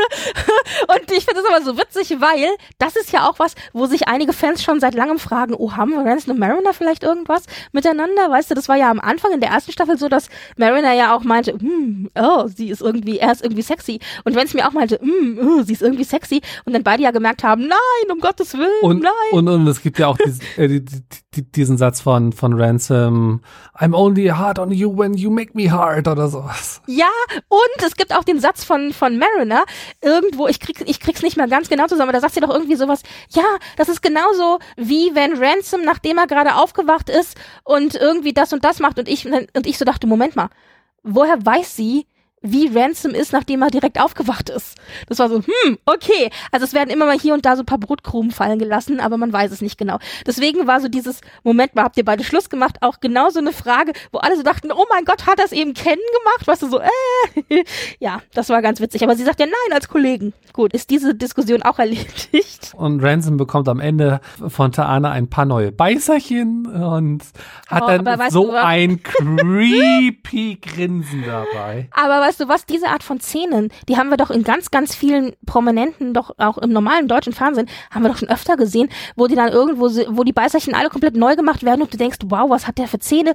Bisschen zu groß, bisschen zu weiß und so. Also diese Story super und um noch kurz eine kleine Ergänzung zu Bäumler. Bäumler hat ja erstmal das Quartier direkt vor den Gondeln, wo ja das Licht so reinscheint und um sich da zu helfen, zieht er einmal die Brille auf, die wir aus TOS kennen, die Spock ja auch trägt, um diese Medusen irgendwie anschauen zu können. Diese rote Brille, die so ein bisschen aussieht wie aus den 80ern, wenn man, wenn, ähm, äh, hier, äh, Mondfinst äh, Sonnenfinsternis war, weißt du, da, äh, ich weiß nicht, ob du dich daran erinnerst, nee, du bist zu jung wahrscheinlich, da haben wir so, Also da waren in der 80er nicht, Fernsehzeitung aber, und so, äh, waren so, so kenne- Brillen mit roter und blauer äh, Scheibe sozusagen. Ja, das waren 3D-Brillen mit Rot und Ja, blauer Scheibe. naja, also das sollen dann 3D-Brillen gewesen sein, aber es waren nicht wirklich 3D-Brillen. Ja, aber es gab irgendwie so komische Schutzbrillen, die in den Fernsehzeitungen ausgeteilt wurden bei der Sonnenfinsternis und so. Und so ähnlich sieht diese Brille auch aus, die er da aufzieht. Das äh, wollte ich noch ergänzen. Dann haben wir natürlich ganz viele Sachen, die wir sehen, als Bäumler umzieht. Also der hat natürlich sein Ad Astra per Aspera Poster, das da mit in der Umzugsbox drinne ist. Wir sehen, dass er eine Spock und eine Kirk, äh, eine Archer und eine Spock Figur hat, die er dann auch irgendwie schön aufgestellt hat, später auch in der Jeffers-Tube, in der, in der er ja umzieht, nachdem er die ganzen Quartiere irgendwie alle unzufriedenstellend sind.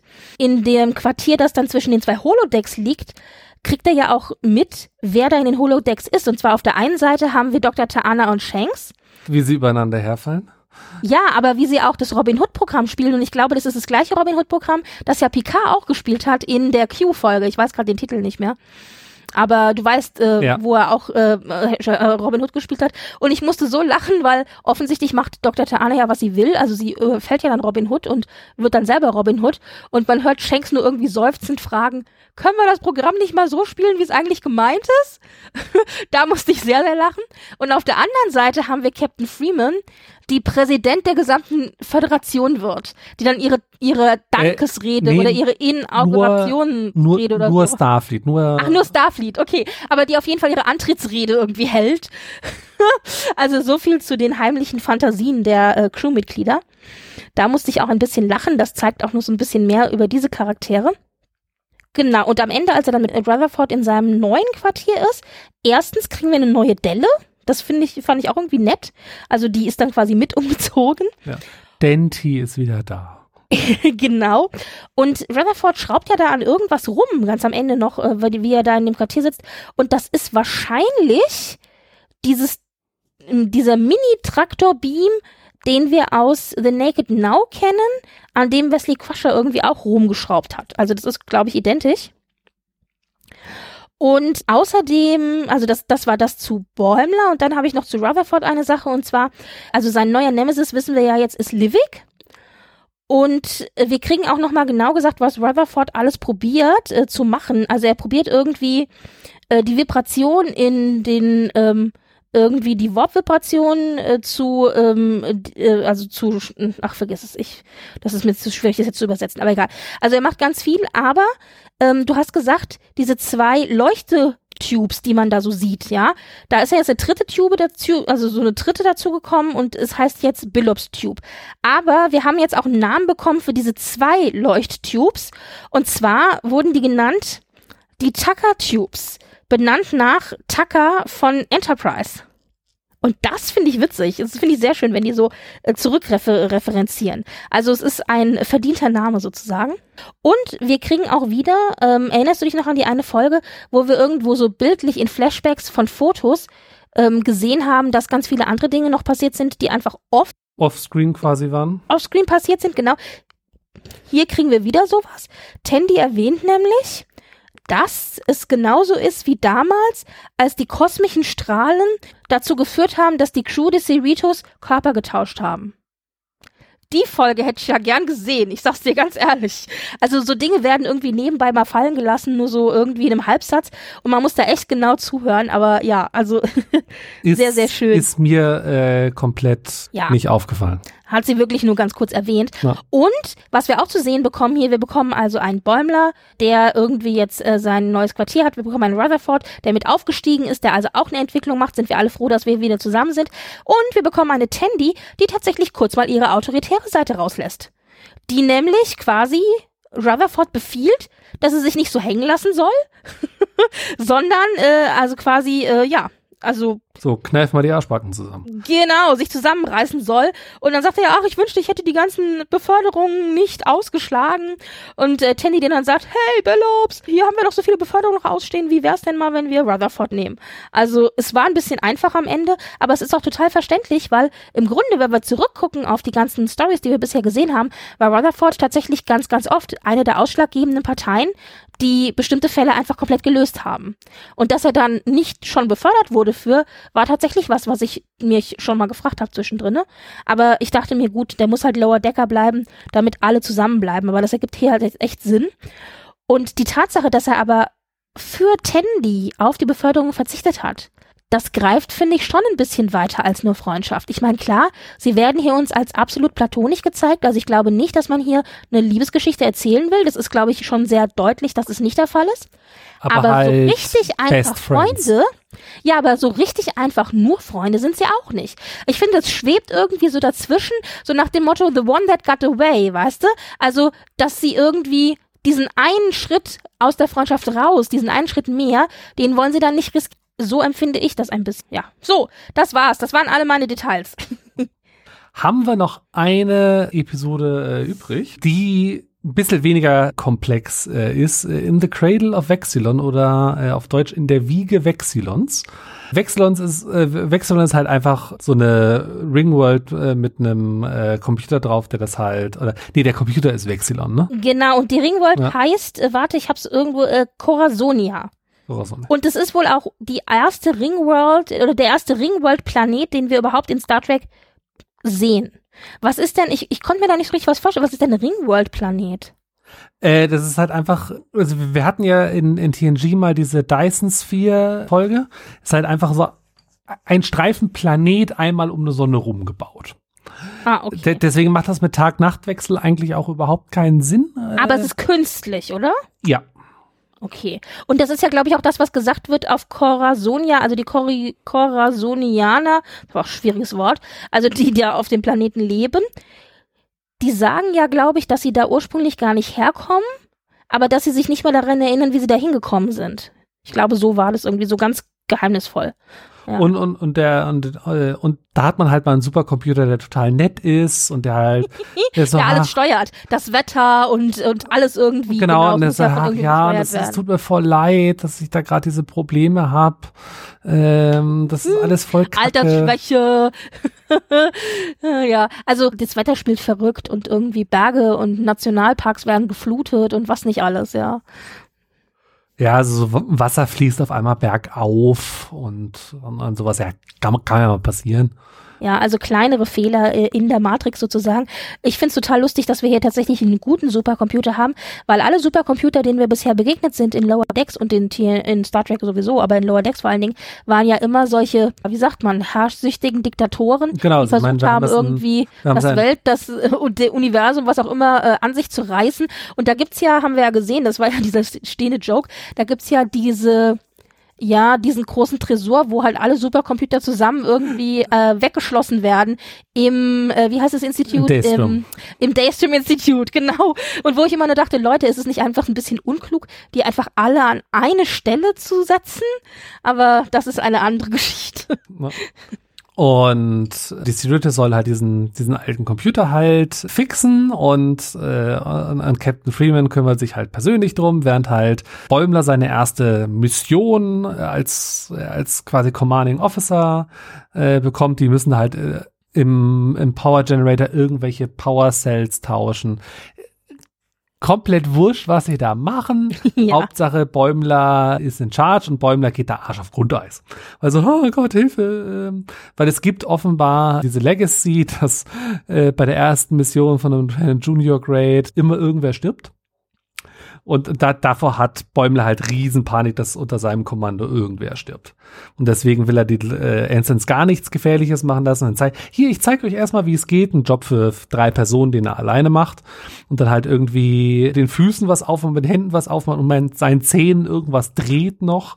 Also total absurd, aber äh, zeigt das so, fragt den Ensign so, wisst ihr jetzt, wie es geht? So, nee, äh, okay, ich zeig's euch nochmal. Und dann zeigt macht halt de facto alles alleine, wo halt die Ensigns dann halt sagen, ja, was machen wir hier? Und das ist alles halt parallel zu Captain Freeman updatet den Computer und das Update bleibt natürlich hängen natürlich, was, was erwartet Mal man. Mal ganz sonst? unabhängig davon, dass sie einfach keine Ahnung hat. Ja. Also sie reißt ja diese Aufgabe an sich äh, und statt das mal so zu machen, weil sie gesagt hat, ah, ich habe das irgendwann mal studiert äh, an der Akademie und so, ja, vor 100.000 Jahren, besser wäre gewesen, sie hätte vielleicht mal einen Fachmann runtergeholt wie Billups, aber nein, ja, sie macht selbst. Ja, der Chef muss ja unbedingt alles selber machen. ja, ähm, es erinnert ein bisschen, also die, die Story von Freeman spiegelt im Grunde die Story von Bäumler.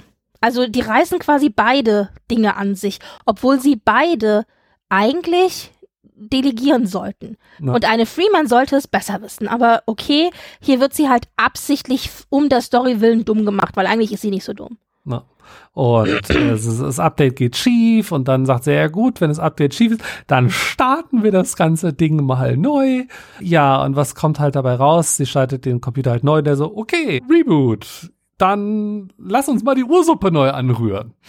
Ja, und die Wolken fallen vom Himmel, die werden irgendwie zu Stein und alles kracht runter und. Nee, die werden nicht zu Stein, die werden zu Eis ach, die werden zu Eis, ach, das war Eis. Und dann öffnen sich irgendwie Gräben, also Ursuppe apropos und irgendwie Vulkan, äh, flüssige Lava spritzt nach oben und ach ja, also ein riesen, ein riesen Chaos. So ein bisschen wie, ich weiß nicht, wie man sich vorstellt, wie, also wie man es manchmal so sieht in so Filmen, wie die, wenn die Dinosaurier ausgelöscht werden oder so. Ja, so. oder halt wie in Star Trek 3 The Search for Spock auf Genesis. Richtig, Genesis, genau, richtig, ja. ja, äh, ja. Äh, und, und da gibt's halt auch, also, oh, hm, das könnte ein Berg sein oder ein Vulkan. Ja. Und dann bricht der Vulkan aus. Definitely Volcano. ja, und für solche, übrigens, für solche, diese trockenen Sprüche, die man dann so gedrückt kriegt und die ob ihrer Trockenheit und Ernsthaftigkeit in dem Moment einfach humorvoll sind, dass diesen, diese übliche Rolle, die wir aus Star Trek ja schon kennen, die hat jetzt Tillin bekommen in Lower Decks und ich finde, das passt unheimlich gut in diese Dynamik. Sie wirkt nicht fehlplatziert, sie wirkt nicht wie jemand, der irgendwie zu viel ist, weil wir jetzt die ganze Zeit ja unsere Vierergruppe gewohnt waren, sondern sie fügt sich da in diese, dieses Viererkrüppchen wirklich super ein, genau durch diese Rolle. Sie ist immer diese seriöse, strenge, trockene Soundboard-Part, den ja zum Beispiel ein Spock oder ein, ein Tuvok oder, äh, ja, also, oder ein Data ja auch hatten in den verschiedenen Serien. Also das ist eine Figur, die wir kennen. Und dafür liebe ich Tillin. Das passt ganz großartig. Und, und Tillin gibt dann halt Bäume halt dann so, hey, ähm, eigentlich sollst du uns nur anleiten und eigentlich sollen die, die Ensigns da drüben den Job machen und äh, hier, du musst mal äh, Verantwortung außer Hand geben und ja, die müssen halt auch äh, Risiko, weil sonst wird das halt nie was. Und Bäumler äh, dann halt so, ja, okay, äh, also Tillin sagt, ich muss euch in Gefahr bringen, ihr könntet sterben, aber macht mal. Und dann so, so hätte ich es nicht formuliert.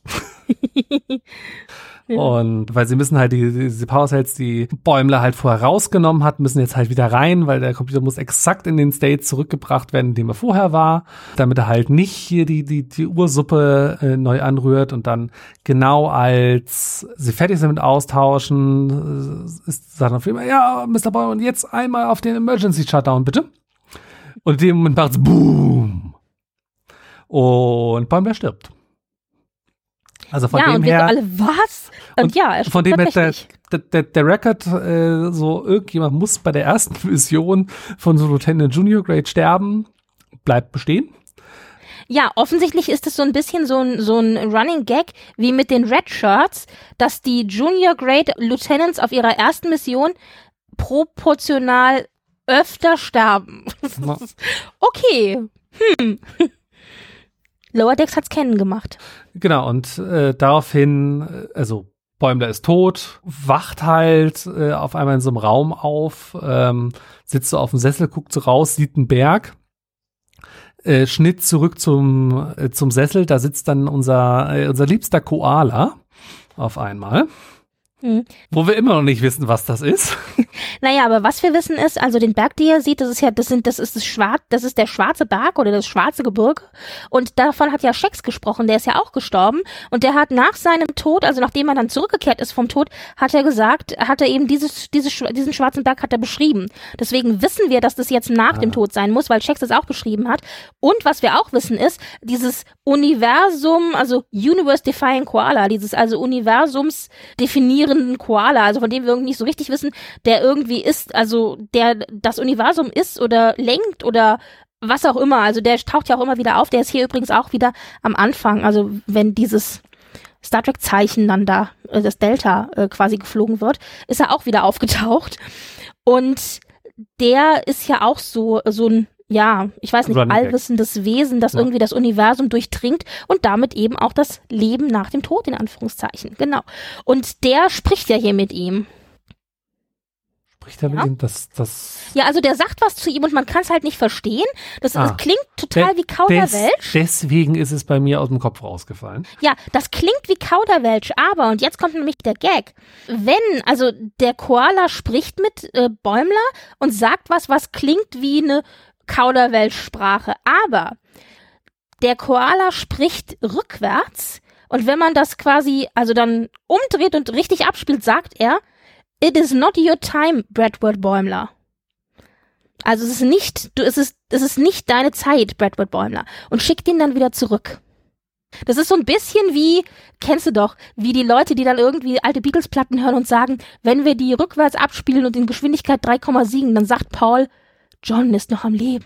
So ähnlich ist es hier mit dem Koala, weißt Ah, du? okay. Der spricht also quasi rückwärts mit dir und wenn es dann, also wenn du es jetzt abspielen würdest, diesen Clip aus Lower Decks und umdrehen würdest vom Ton her, dann würde er halt das sagen. Ja. Wieder was, äh, wieder was gelernt. Und Bäumler, Und, ich, ich, tut mir leid, ich habe noch ein Detail, sorry, aber ich muss es noch anbringen. Ich habe es aber nicht gesehen, weil ich erinnere mich also nicht dran. Hast du Twin Peaks gesehen? nein. Okay, also wir haben, dann äh, gebe ich es hier nur an. Er befindet sich ja da in einem Raum, da sieht er durch das Fenster das schwarze Gebirge und er sieht eine Koala. Und in dem Raum ist ein schwarz-weiß kachelter Boden. Und das ist wohl eine Hommage an den roten Raum in Twin Peaks. Der muss auch irgendwie so gekachelt gewesen sein irgendwie. Ja, ich habe Twin Peaks aber auch nie gesehen. Also das nochmal kurz als, äh, ja, kurze Info. Hm? Aber Bäumler wird von Taana äh, wiederbelebt und so, holy shit, that worked. das ist so geil. Manchmal frage ich mich auch echt, Taana, also weiß irgendwie auch nicht, was sie macht. Also ja. so, oh, das hat funktioniert. Hm, okay, dann mach ich es vielleicht nochmal. Und, und, dann aber auch Shanks, der so wunderschön sagt, oder was, Ransom, ich glaube, es war Ransom. Ransom sagt, ah, du vergisst nie den ersten Tod. Woraufhin genau. er direkt wieder stirbt. und ich dachte so, what? Wie oft ist Ransom denn schon gestorben? Und zack, ist Bäumler wieder tot. Und, äh, und, und Anna noch so, 30 Milliliter von, von dem, was da gerade eben funktioniert hat. Großartig, ja, war es, war, das fand ich echt witzig, muss ich ganz ehrlich sagen. ja. Und äh, die, äh, also das ist die Hauptstory, also der Planet lebt dann wieder und es passt alles, mit dem Computer passt dann auch alles und äh, die, die, die B-Story ist äh, dann halt äh, Rutherford, Tandy und Mariner äh, sind erst, äh, also jetzt, wo sie ja äh, Lieutenant Junior Grade sind, dürfen sie auch in den Anomalieraum. Äh, was ja, halt auch geil, Easter oder? Egg es Anomalien, ist. also ein Anomalieraum oder ein Anomalielagerraum gibt. Ja, Easter Egg Heaven kannst du laut sagen. Wir haben bestimmt auch nicht alles gesehen. Also was wir sehen, sind unter anderem eine vulkanische Harfe, wie wir sie aus TOS kennen von Spock. Äh, Nomad, eine äh, genau Nomad aus The Changeling. Das äh, ein äh, Romulanisch, genau Rom, ein romulanisches ähm, Cloaking Device. Was heißt es auch? Kriegt die deutschen Wörter nicht mehr zusammen. Ähm, äh, Tarnvorrichtung. Dankeschön. Und zwar die Original-Tarnvorrichtung aus TOS ja, aus The Enterprise Incident, dann ein klingonisches Butlet, eine Betasoiden Geschenkbox, wie wir sie in Haven auch schon gesehen haben, etwas, was so ähnlich aussieht wie eine Katan-Probe, wie wir sie aus The Inner Light kennen. Das ist ja diese, das ist doch diese Flöten genau, die, Folge die, mit Picard, genau, wo er das ganze Leben einmal durchlebt.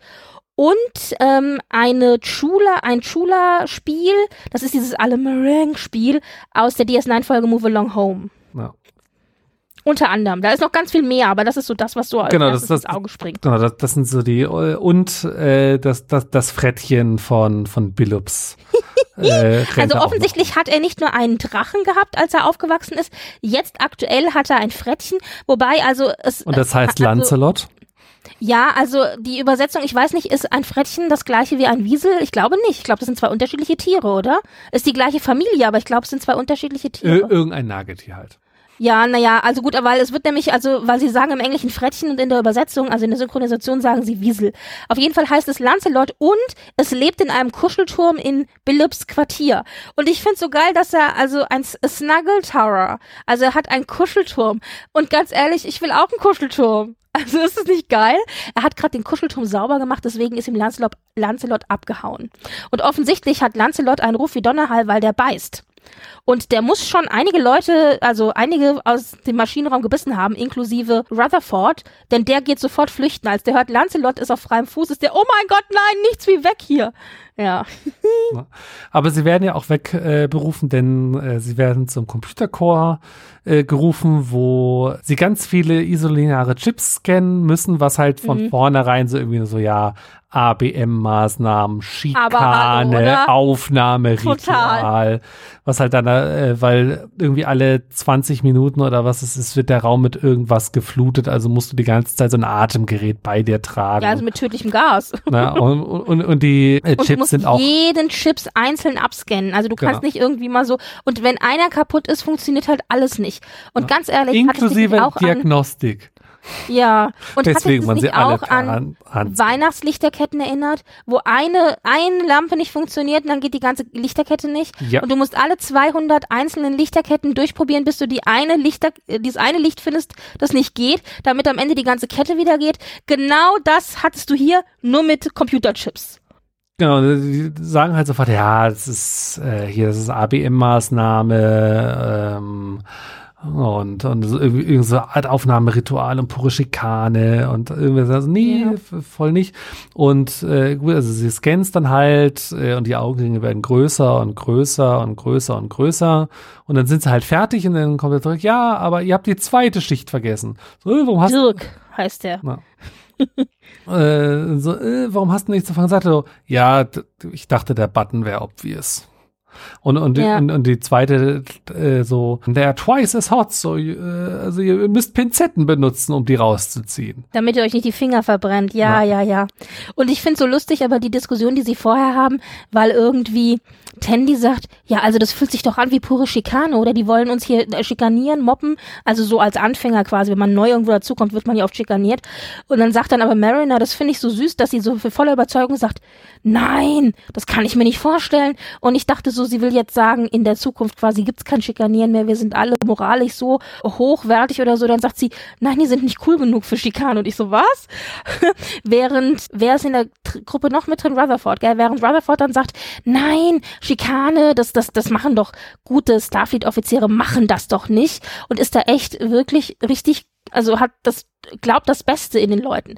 Und als dann aber diese zweite Reihe von Chips kommt, denken ja alle drei, nee, verdammt doch, der schikaniert uns. Das ist also klassisches Hazing-Ritual und deswegen wollen sie sich ja an ihm rächen. Beziehungsweise Mariner Klar, Mariner hat mal wieder die, die richtige Idee, wie man sowas irgendwie umgehen kann. Aber vorher fragen sie noch Tandy, weil Tandy meinte, ja, auf den orionischen Sch Schiffen ist es irgendwie üblich, dass man so schikaniert wird. Äh, wir müssen, äh, was hat sie gesagt? Wir müssen die Türscharniere säubern, indem wir sie ablecken. Und ich so, wow, ja. Und dann fragt dann doch noch, fragt glaube ich Mariner noch oder, oder Rutherford, einer von beiden, ja, und wie löst ihr das dann auf dem orionischen Schiff? Und dann sagt sie, mit Säbeln und Augenbinden. Also offensichtlich werden da Duelle geführt mit verbundenen Augen und Säbeln. Und Mariner noch so, ich komme später darauf nochmal zurück, aber ich glaube, ich habe eine andere Idee. Sehr schön, ich liebe das. Ja, und, und, und sie plündern einmal den Anomalieraum, ähm, in, indem sie halt irgendwie das, das Quartier von dem, ist es ein Lieutenant, ist es ein Commander? Äh, pff, keine Ahnung. Ja. Sie sagen nur Dirk. Ja, Ja. von diesem Dirk, äh, halt präparieren, dass wenn er in sein Quartier geht, er halt einen Mechanismus auslöst, äh, wo halt äh, irgendwie ein Phaser dann irgendwas abschießt und also so, so eine Kevin allein zu Haus Contraption. Ja, wo das eine das andere auslöst und dann das dritte auslöst, so ein Domino. Genau. und, und unterm äh, Strich Ding. soll, ja. äh, soll er halt mit der Betazoid Giftbox in dem Chula Game landen, dass er diese Scheißbox äh, durch dieses ganze Game äh, durchschleppen äh, schleppen, äh, muss. Ja, und diese Geschenkebox, die redet ja auch mit dir. Also es ist ja, eine Betazoid-Geschenkebox und die kann ja auch ein bisschen deine Gedanken lesen, glaube ich. So habe ich es zumindest richtig verstanden. Weil ich erinnere mich ehrlich gesagt an diese Geschenkebox gar nicht mehr, aber die kam ja schon vor in, in Star Trek. Ja, genau. Und äh, sie haben das alles gerade aufgesetzt. Äh, da kommt der halt. Also, ja, da, danke, dass ihr es äh, gemacht habt. Äh, ich Also mit den, dass ihr die Chips kontrolliert habt, genau. Genau, weil äh, ich, ich- kriege immer so, so klaustrophobische Anfälle äh, da drin, weil ich bin als Kind mal in so einem, äh, für einen Monat in so einem äh, Spiel gefangen gewesen, weil ich zu dumm war, da rauszukommen und, und, und drückt halt voll auf die Tränendrüse.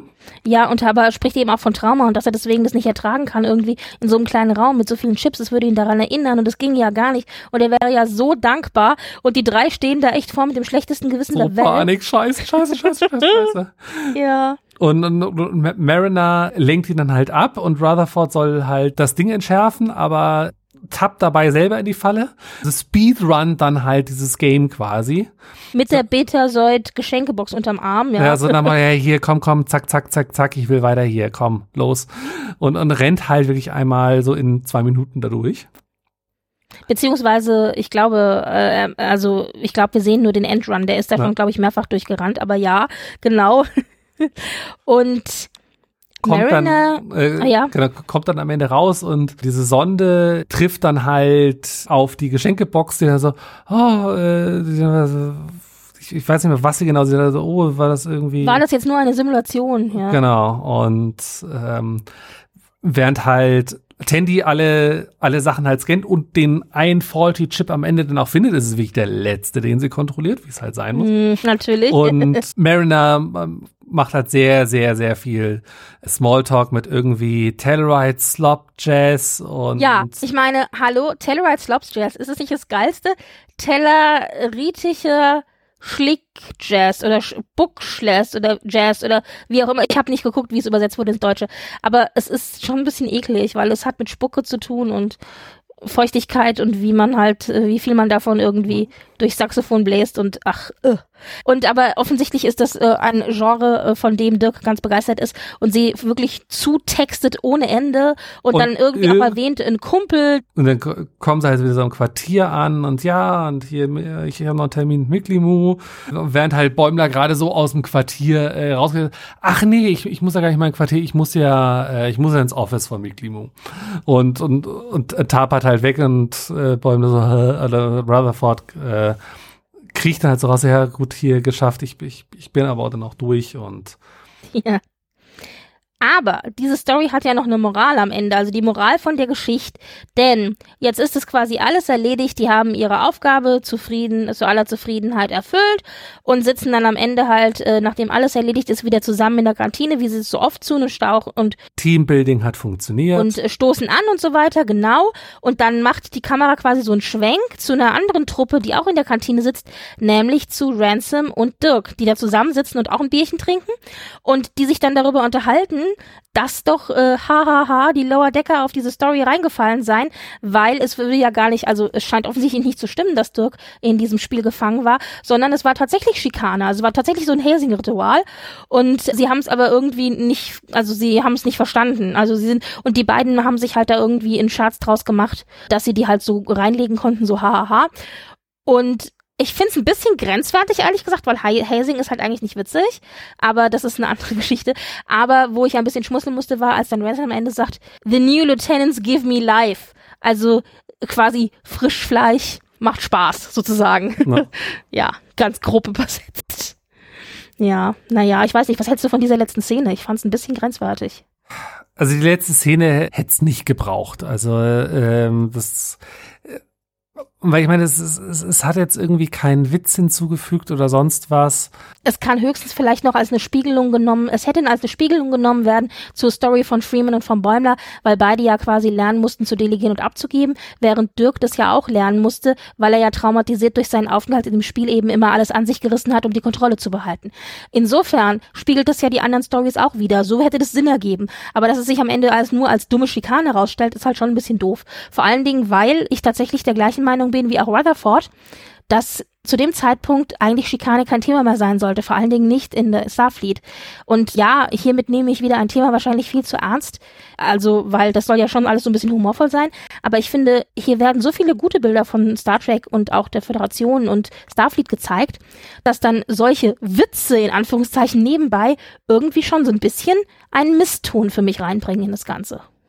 Ja, es ist, es ist halt auf dem Altar des Witzes geopfert. Genau, es ist, ja. halt so, musste das jetzt noch äh, unbedingt sein. Genauso wie wir es ja äh, in Picard oft hatten, so musste man noch eine Sache noch unbedingt dreimal nervig unterstreichen, damit auch der letzte Volltrottel es mitbekommt. Genauso in diese diese Ecke so, ja, das hätte man auch weglassen können und dann hätten es halt zwei Leute nicht verstanden. Mein ja, vor Gott. allen Dingen finde ich, dass es hier schon auch ein moralisch wirklich ja. großer Unterschied ist, einfach. Auch für die Figuren. Auch wenn das vielleicht klar, Starfleet ist Militär und im Militär ist also Hazing eigentlich was Übliches. Aber wie oft hat man schon Stories gehört, gerade auch aktuell, in dem Hazing-Rituale zum Tod von Leuten geführt haben und es sollte eben nicht sein, weil es zu weit geführt hat. Und die Grenze zwischen Hazing und Mobbing, die ist halt einfach fließend und im Grunde ist Hazing schon Mobbing. Also, ja. und es geht halt einfach nicht. Aber ja, das ist, ich finde es ganz, ganz schwierig. Naja, gut. Aber ansonsten, es, es war halt eine äh, Easter Egg Heaven Episode, äh, mal wieder, was halt schön war. Es ist, es, äh, in der nächsten Folge, wenn wir dann über Hochzeitsrituale auf Orion äh, zu sprechen kommen, ich, ich habe mich weggeschmissen bei dieser Folge. Hm. Regelmäßig. Ich habe sie tatsächlich noch nicht gesehen, weshalb ich oh, da gar nichts sagen kann. Freu dich. Freue mich sehr drauf, freu ja. Dich drauf, freu dich ähm, drauf. Was ich hier sehr gut fand noch tatsächlich, diese Folge ist ja eine, eigentlich eine klassische Star Trek Folge insofern, als dass wir hier Bäumler haben, der einfach lernen muss, wie man führt, wie man ein Commanding Officer wird. Das muss natürlich auch erstmal gelernt werden und das lernt er jetzt hier auch quasi direkt in der Praxis. Und ich fand interessant, dass das so schief geht, nicht, weil er seinem Team nicht traut, dass die gut genug sind. Das ist nicht das Problem. Also er weiß, dass das Team, das er hat, kompetent ist und es eigentlich machen könnte. Sondern es geht so schief, weil er sich selber nicht zutraut, ein guter Commander sein zu können. Also er traut seinen Fähigkeiten nicht. Ja. Und das finde ich total spannend, weil oft ist es ja so, dass man dem Team nicht traut. Aber hier traut er sich selbst nicht. Und das muss er quasi lernen, in sich selbst zu vertrauen und darauf zu vertrauen, dass er in der Lage ist, die richtigen Befehle zum richtigen Zeitpunkt zu geben. Und das wurde, hat er ja dann auch gemacht, als es hier dann wirklich hart auf hart kam, hat er ja wirklich dann auch delegiert und es hat wunderbar funktioniert. Und er, was ich auch gut fand, er hat auch hier dann wirklich seinem Team auch nochmal Mut gemacht und hat gesagt, ich glaube an euch und an eure Fähigkeiten, wir schaffen das. Und ich dachte so, wow, also in dem Moment sich noch diese Zeit zu nehmen und das wirklich so im Nebensatz nochmal zu sagen, um die alle so vom Selbstbewusstsein her auch zu stärken, fand ich großartig. Und auch Tillins Reaktion, als er dann nämlich sagt am Ende, als es ja dann diese Selbstmordmission im Grunde ist. Er sagt alle raus und er selber sich ja quasi dann in Lebensgefahr bringt damit und Tillin ihn dann aber quasi den Rücken stärkt und sagt, ihr habt gehört, was euer Commanding Officer gesagt hat. That's an order. Raus. Ja, also sie, weil sie hat ja vorher noch ihm so ein Pep Talk gegeben, wo sie gesagt hat, du musst da nicht glauben und äh, ich habe mir deine Akte angeguckt und es ist, besteht überhaupt kein Grund, dass du hier an dir selber zweifelst, weil wenn ich mir deine Akte angucke und wie du äh, wie du reagiert hast und was du gemacht hast und so weiter, dann ist diese Beförderung auf jeden Fall gerechtfertigt. Und dadurch, dass sie das ja so trocken und logisch und ja, einfach ähm, an den Fakten auf den Fakten basierend sagt, glaubt man ihr das auch und glaubt ihr auch Bäumler. Und das ist genau in dem Moment die richtige Persönlichkeit, der richtige Charakter, um mir das zu vermitteln. Aber die Tatsache, dass sie dann halt auch in dem Moment auch sich völlig hinter ihn stellt und dadurch auch seine Autorität komplett ähm, akzeptiert und annimmt und ihn dadurch zeigt, ja, ich stehe hinter dem, was du sagst, ich glaube an dich. Das finde ich ist auch ein ganz wichtiger Schritt in dieser Entwicklung, die wir hier von Bäumler sehen. Und diese Art von Entwicklung, dieses ein Lieutenant, Ensign, wie auch immer, muss lernen, in eine Führungsrolle zu schlüpfen und die entsprechend auszufüllen. Das haben wir ja schon ganz häufig in Star Trek in ganz vielen verschiedenen Episoden und auch äh, Serien gesehen. Zum Beispiel Diana Troy in Thine Own Self oder aber Harry Kim in Nightingale. Also ganz, ganz oft. Und das ist, deswegen ist es hier wirklich typisch Star Trek eigentlich.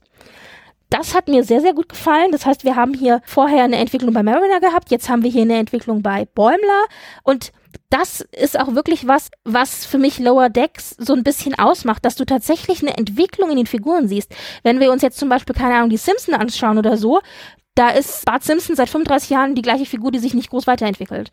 Und hier haben wir in Lower Decks tatsächlich eine Entwicklung, die macht das Konzept von Lower Decks nicht kaputt, auch ein Lieutenant Junior Grade ist immer noch irgendwo unten auf der Leiter, ja. Aber es ist trotzdem eine Entwicklung, die gezeigt wird und das macht halt einfach Spaß. So machen die Figuren auch Spaß. Ja, ja sie, sie, sie haben es endlich mal geschafft, diese Entwicklungsrichtung äh, zu nehmen, weil ich meine, wir haben sie ja äh, ich weiß nicht, war es Staffel 2 oder Staffel 3, wo wir das so stark ähm, Ja, wo das so stagnierte. Haben. Richtig, genau. Ich fand es noch witzig, dass sie Wechsel dann auf Werkseinstellung zurücksetzen wollten. Der Klassiker, wenn was schief geht, setzt es auf Werkseinstellung zurück. Ob es dein Telefon ist, dein Handy oder dein Tablet. Da musste ich noch ein bisschen lachen, weil es ja so ein Metaschatz ist. Wir hoffen, dass ihr da draußen genauso einen Spaß mit den Episoden hattet wie wir. Wenn ihr mal äh, dabei sein wollt, äh, haut uns einfach an auf X, ehemals äh, Twitter genannt, äh, at Trackasm. Ach, richtig, ich sage immer noch Twitter. Äh, at Trackasm, at podcast.social, wenn ihr eher auf Mastodon äh, unterwegs seid oder info at Trackasm äh, de, wenn ihr uns äh, eine E-Mail sch äh, schreiben wollt. Lower Decks besprechen wir, wie ihr heute gemerkt habt, in äh, Dreierblöcken. Das heißt, als nächstes sprechen wir dann über die Episoden 404 bis 406, halt sobald die Episoden halt raus sind, in der Regel das Wochenende, nachdem halt die sechste die neunte Episode dann rausgekommen sind, werden wir die dann aufnehmen. Wenn ihr mal dabei sein wollt, schreibt uns einfach. Ansonsten vielen Dank bis, äh, fürs Zuhören und bis zum nächsten Mal. Tschüss.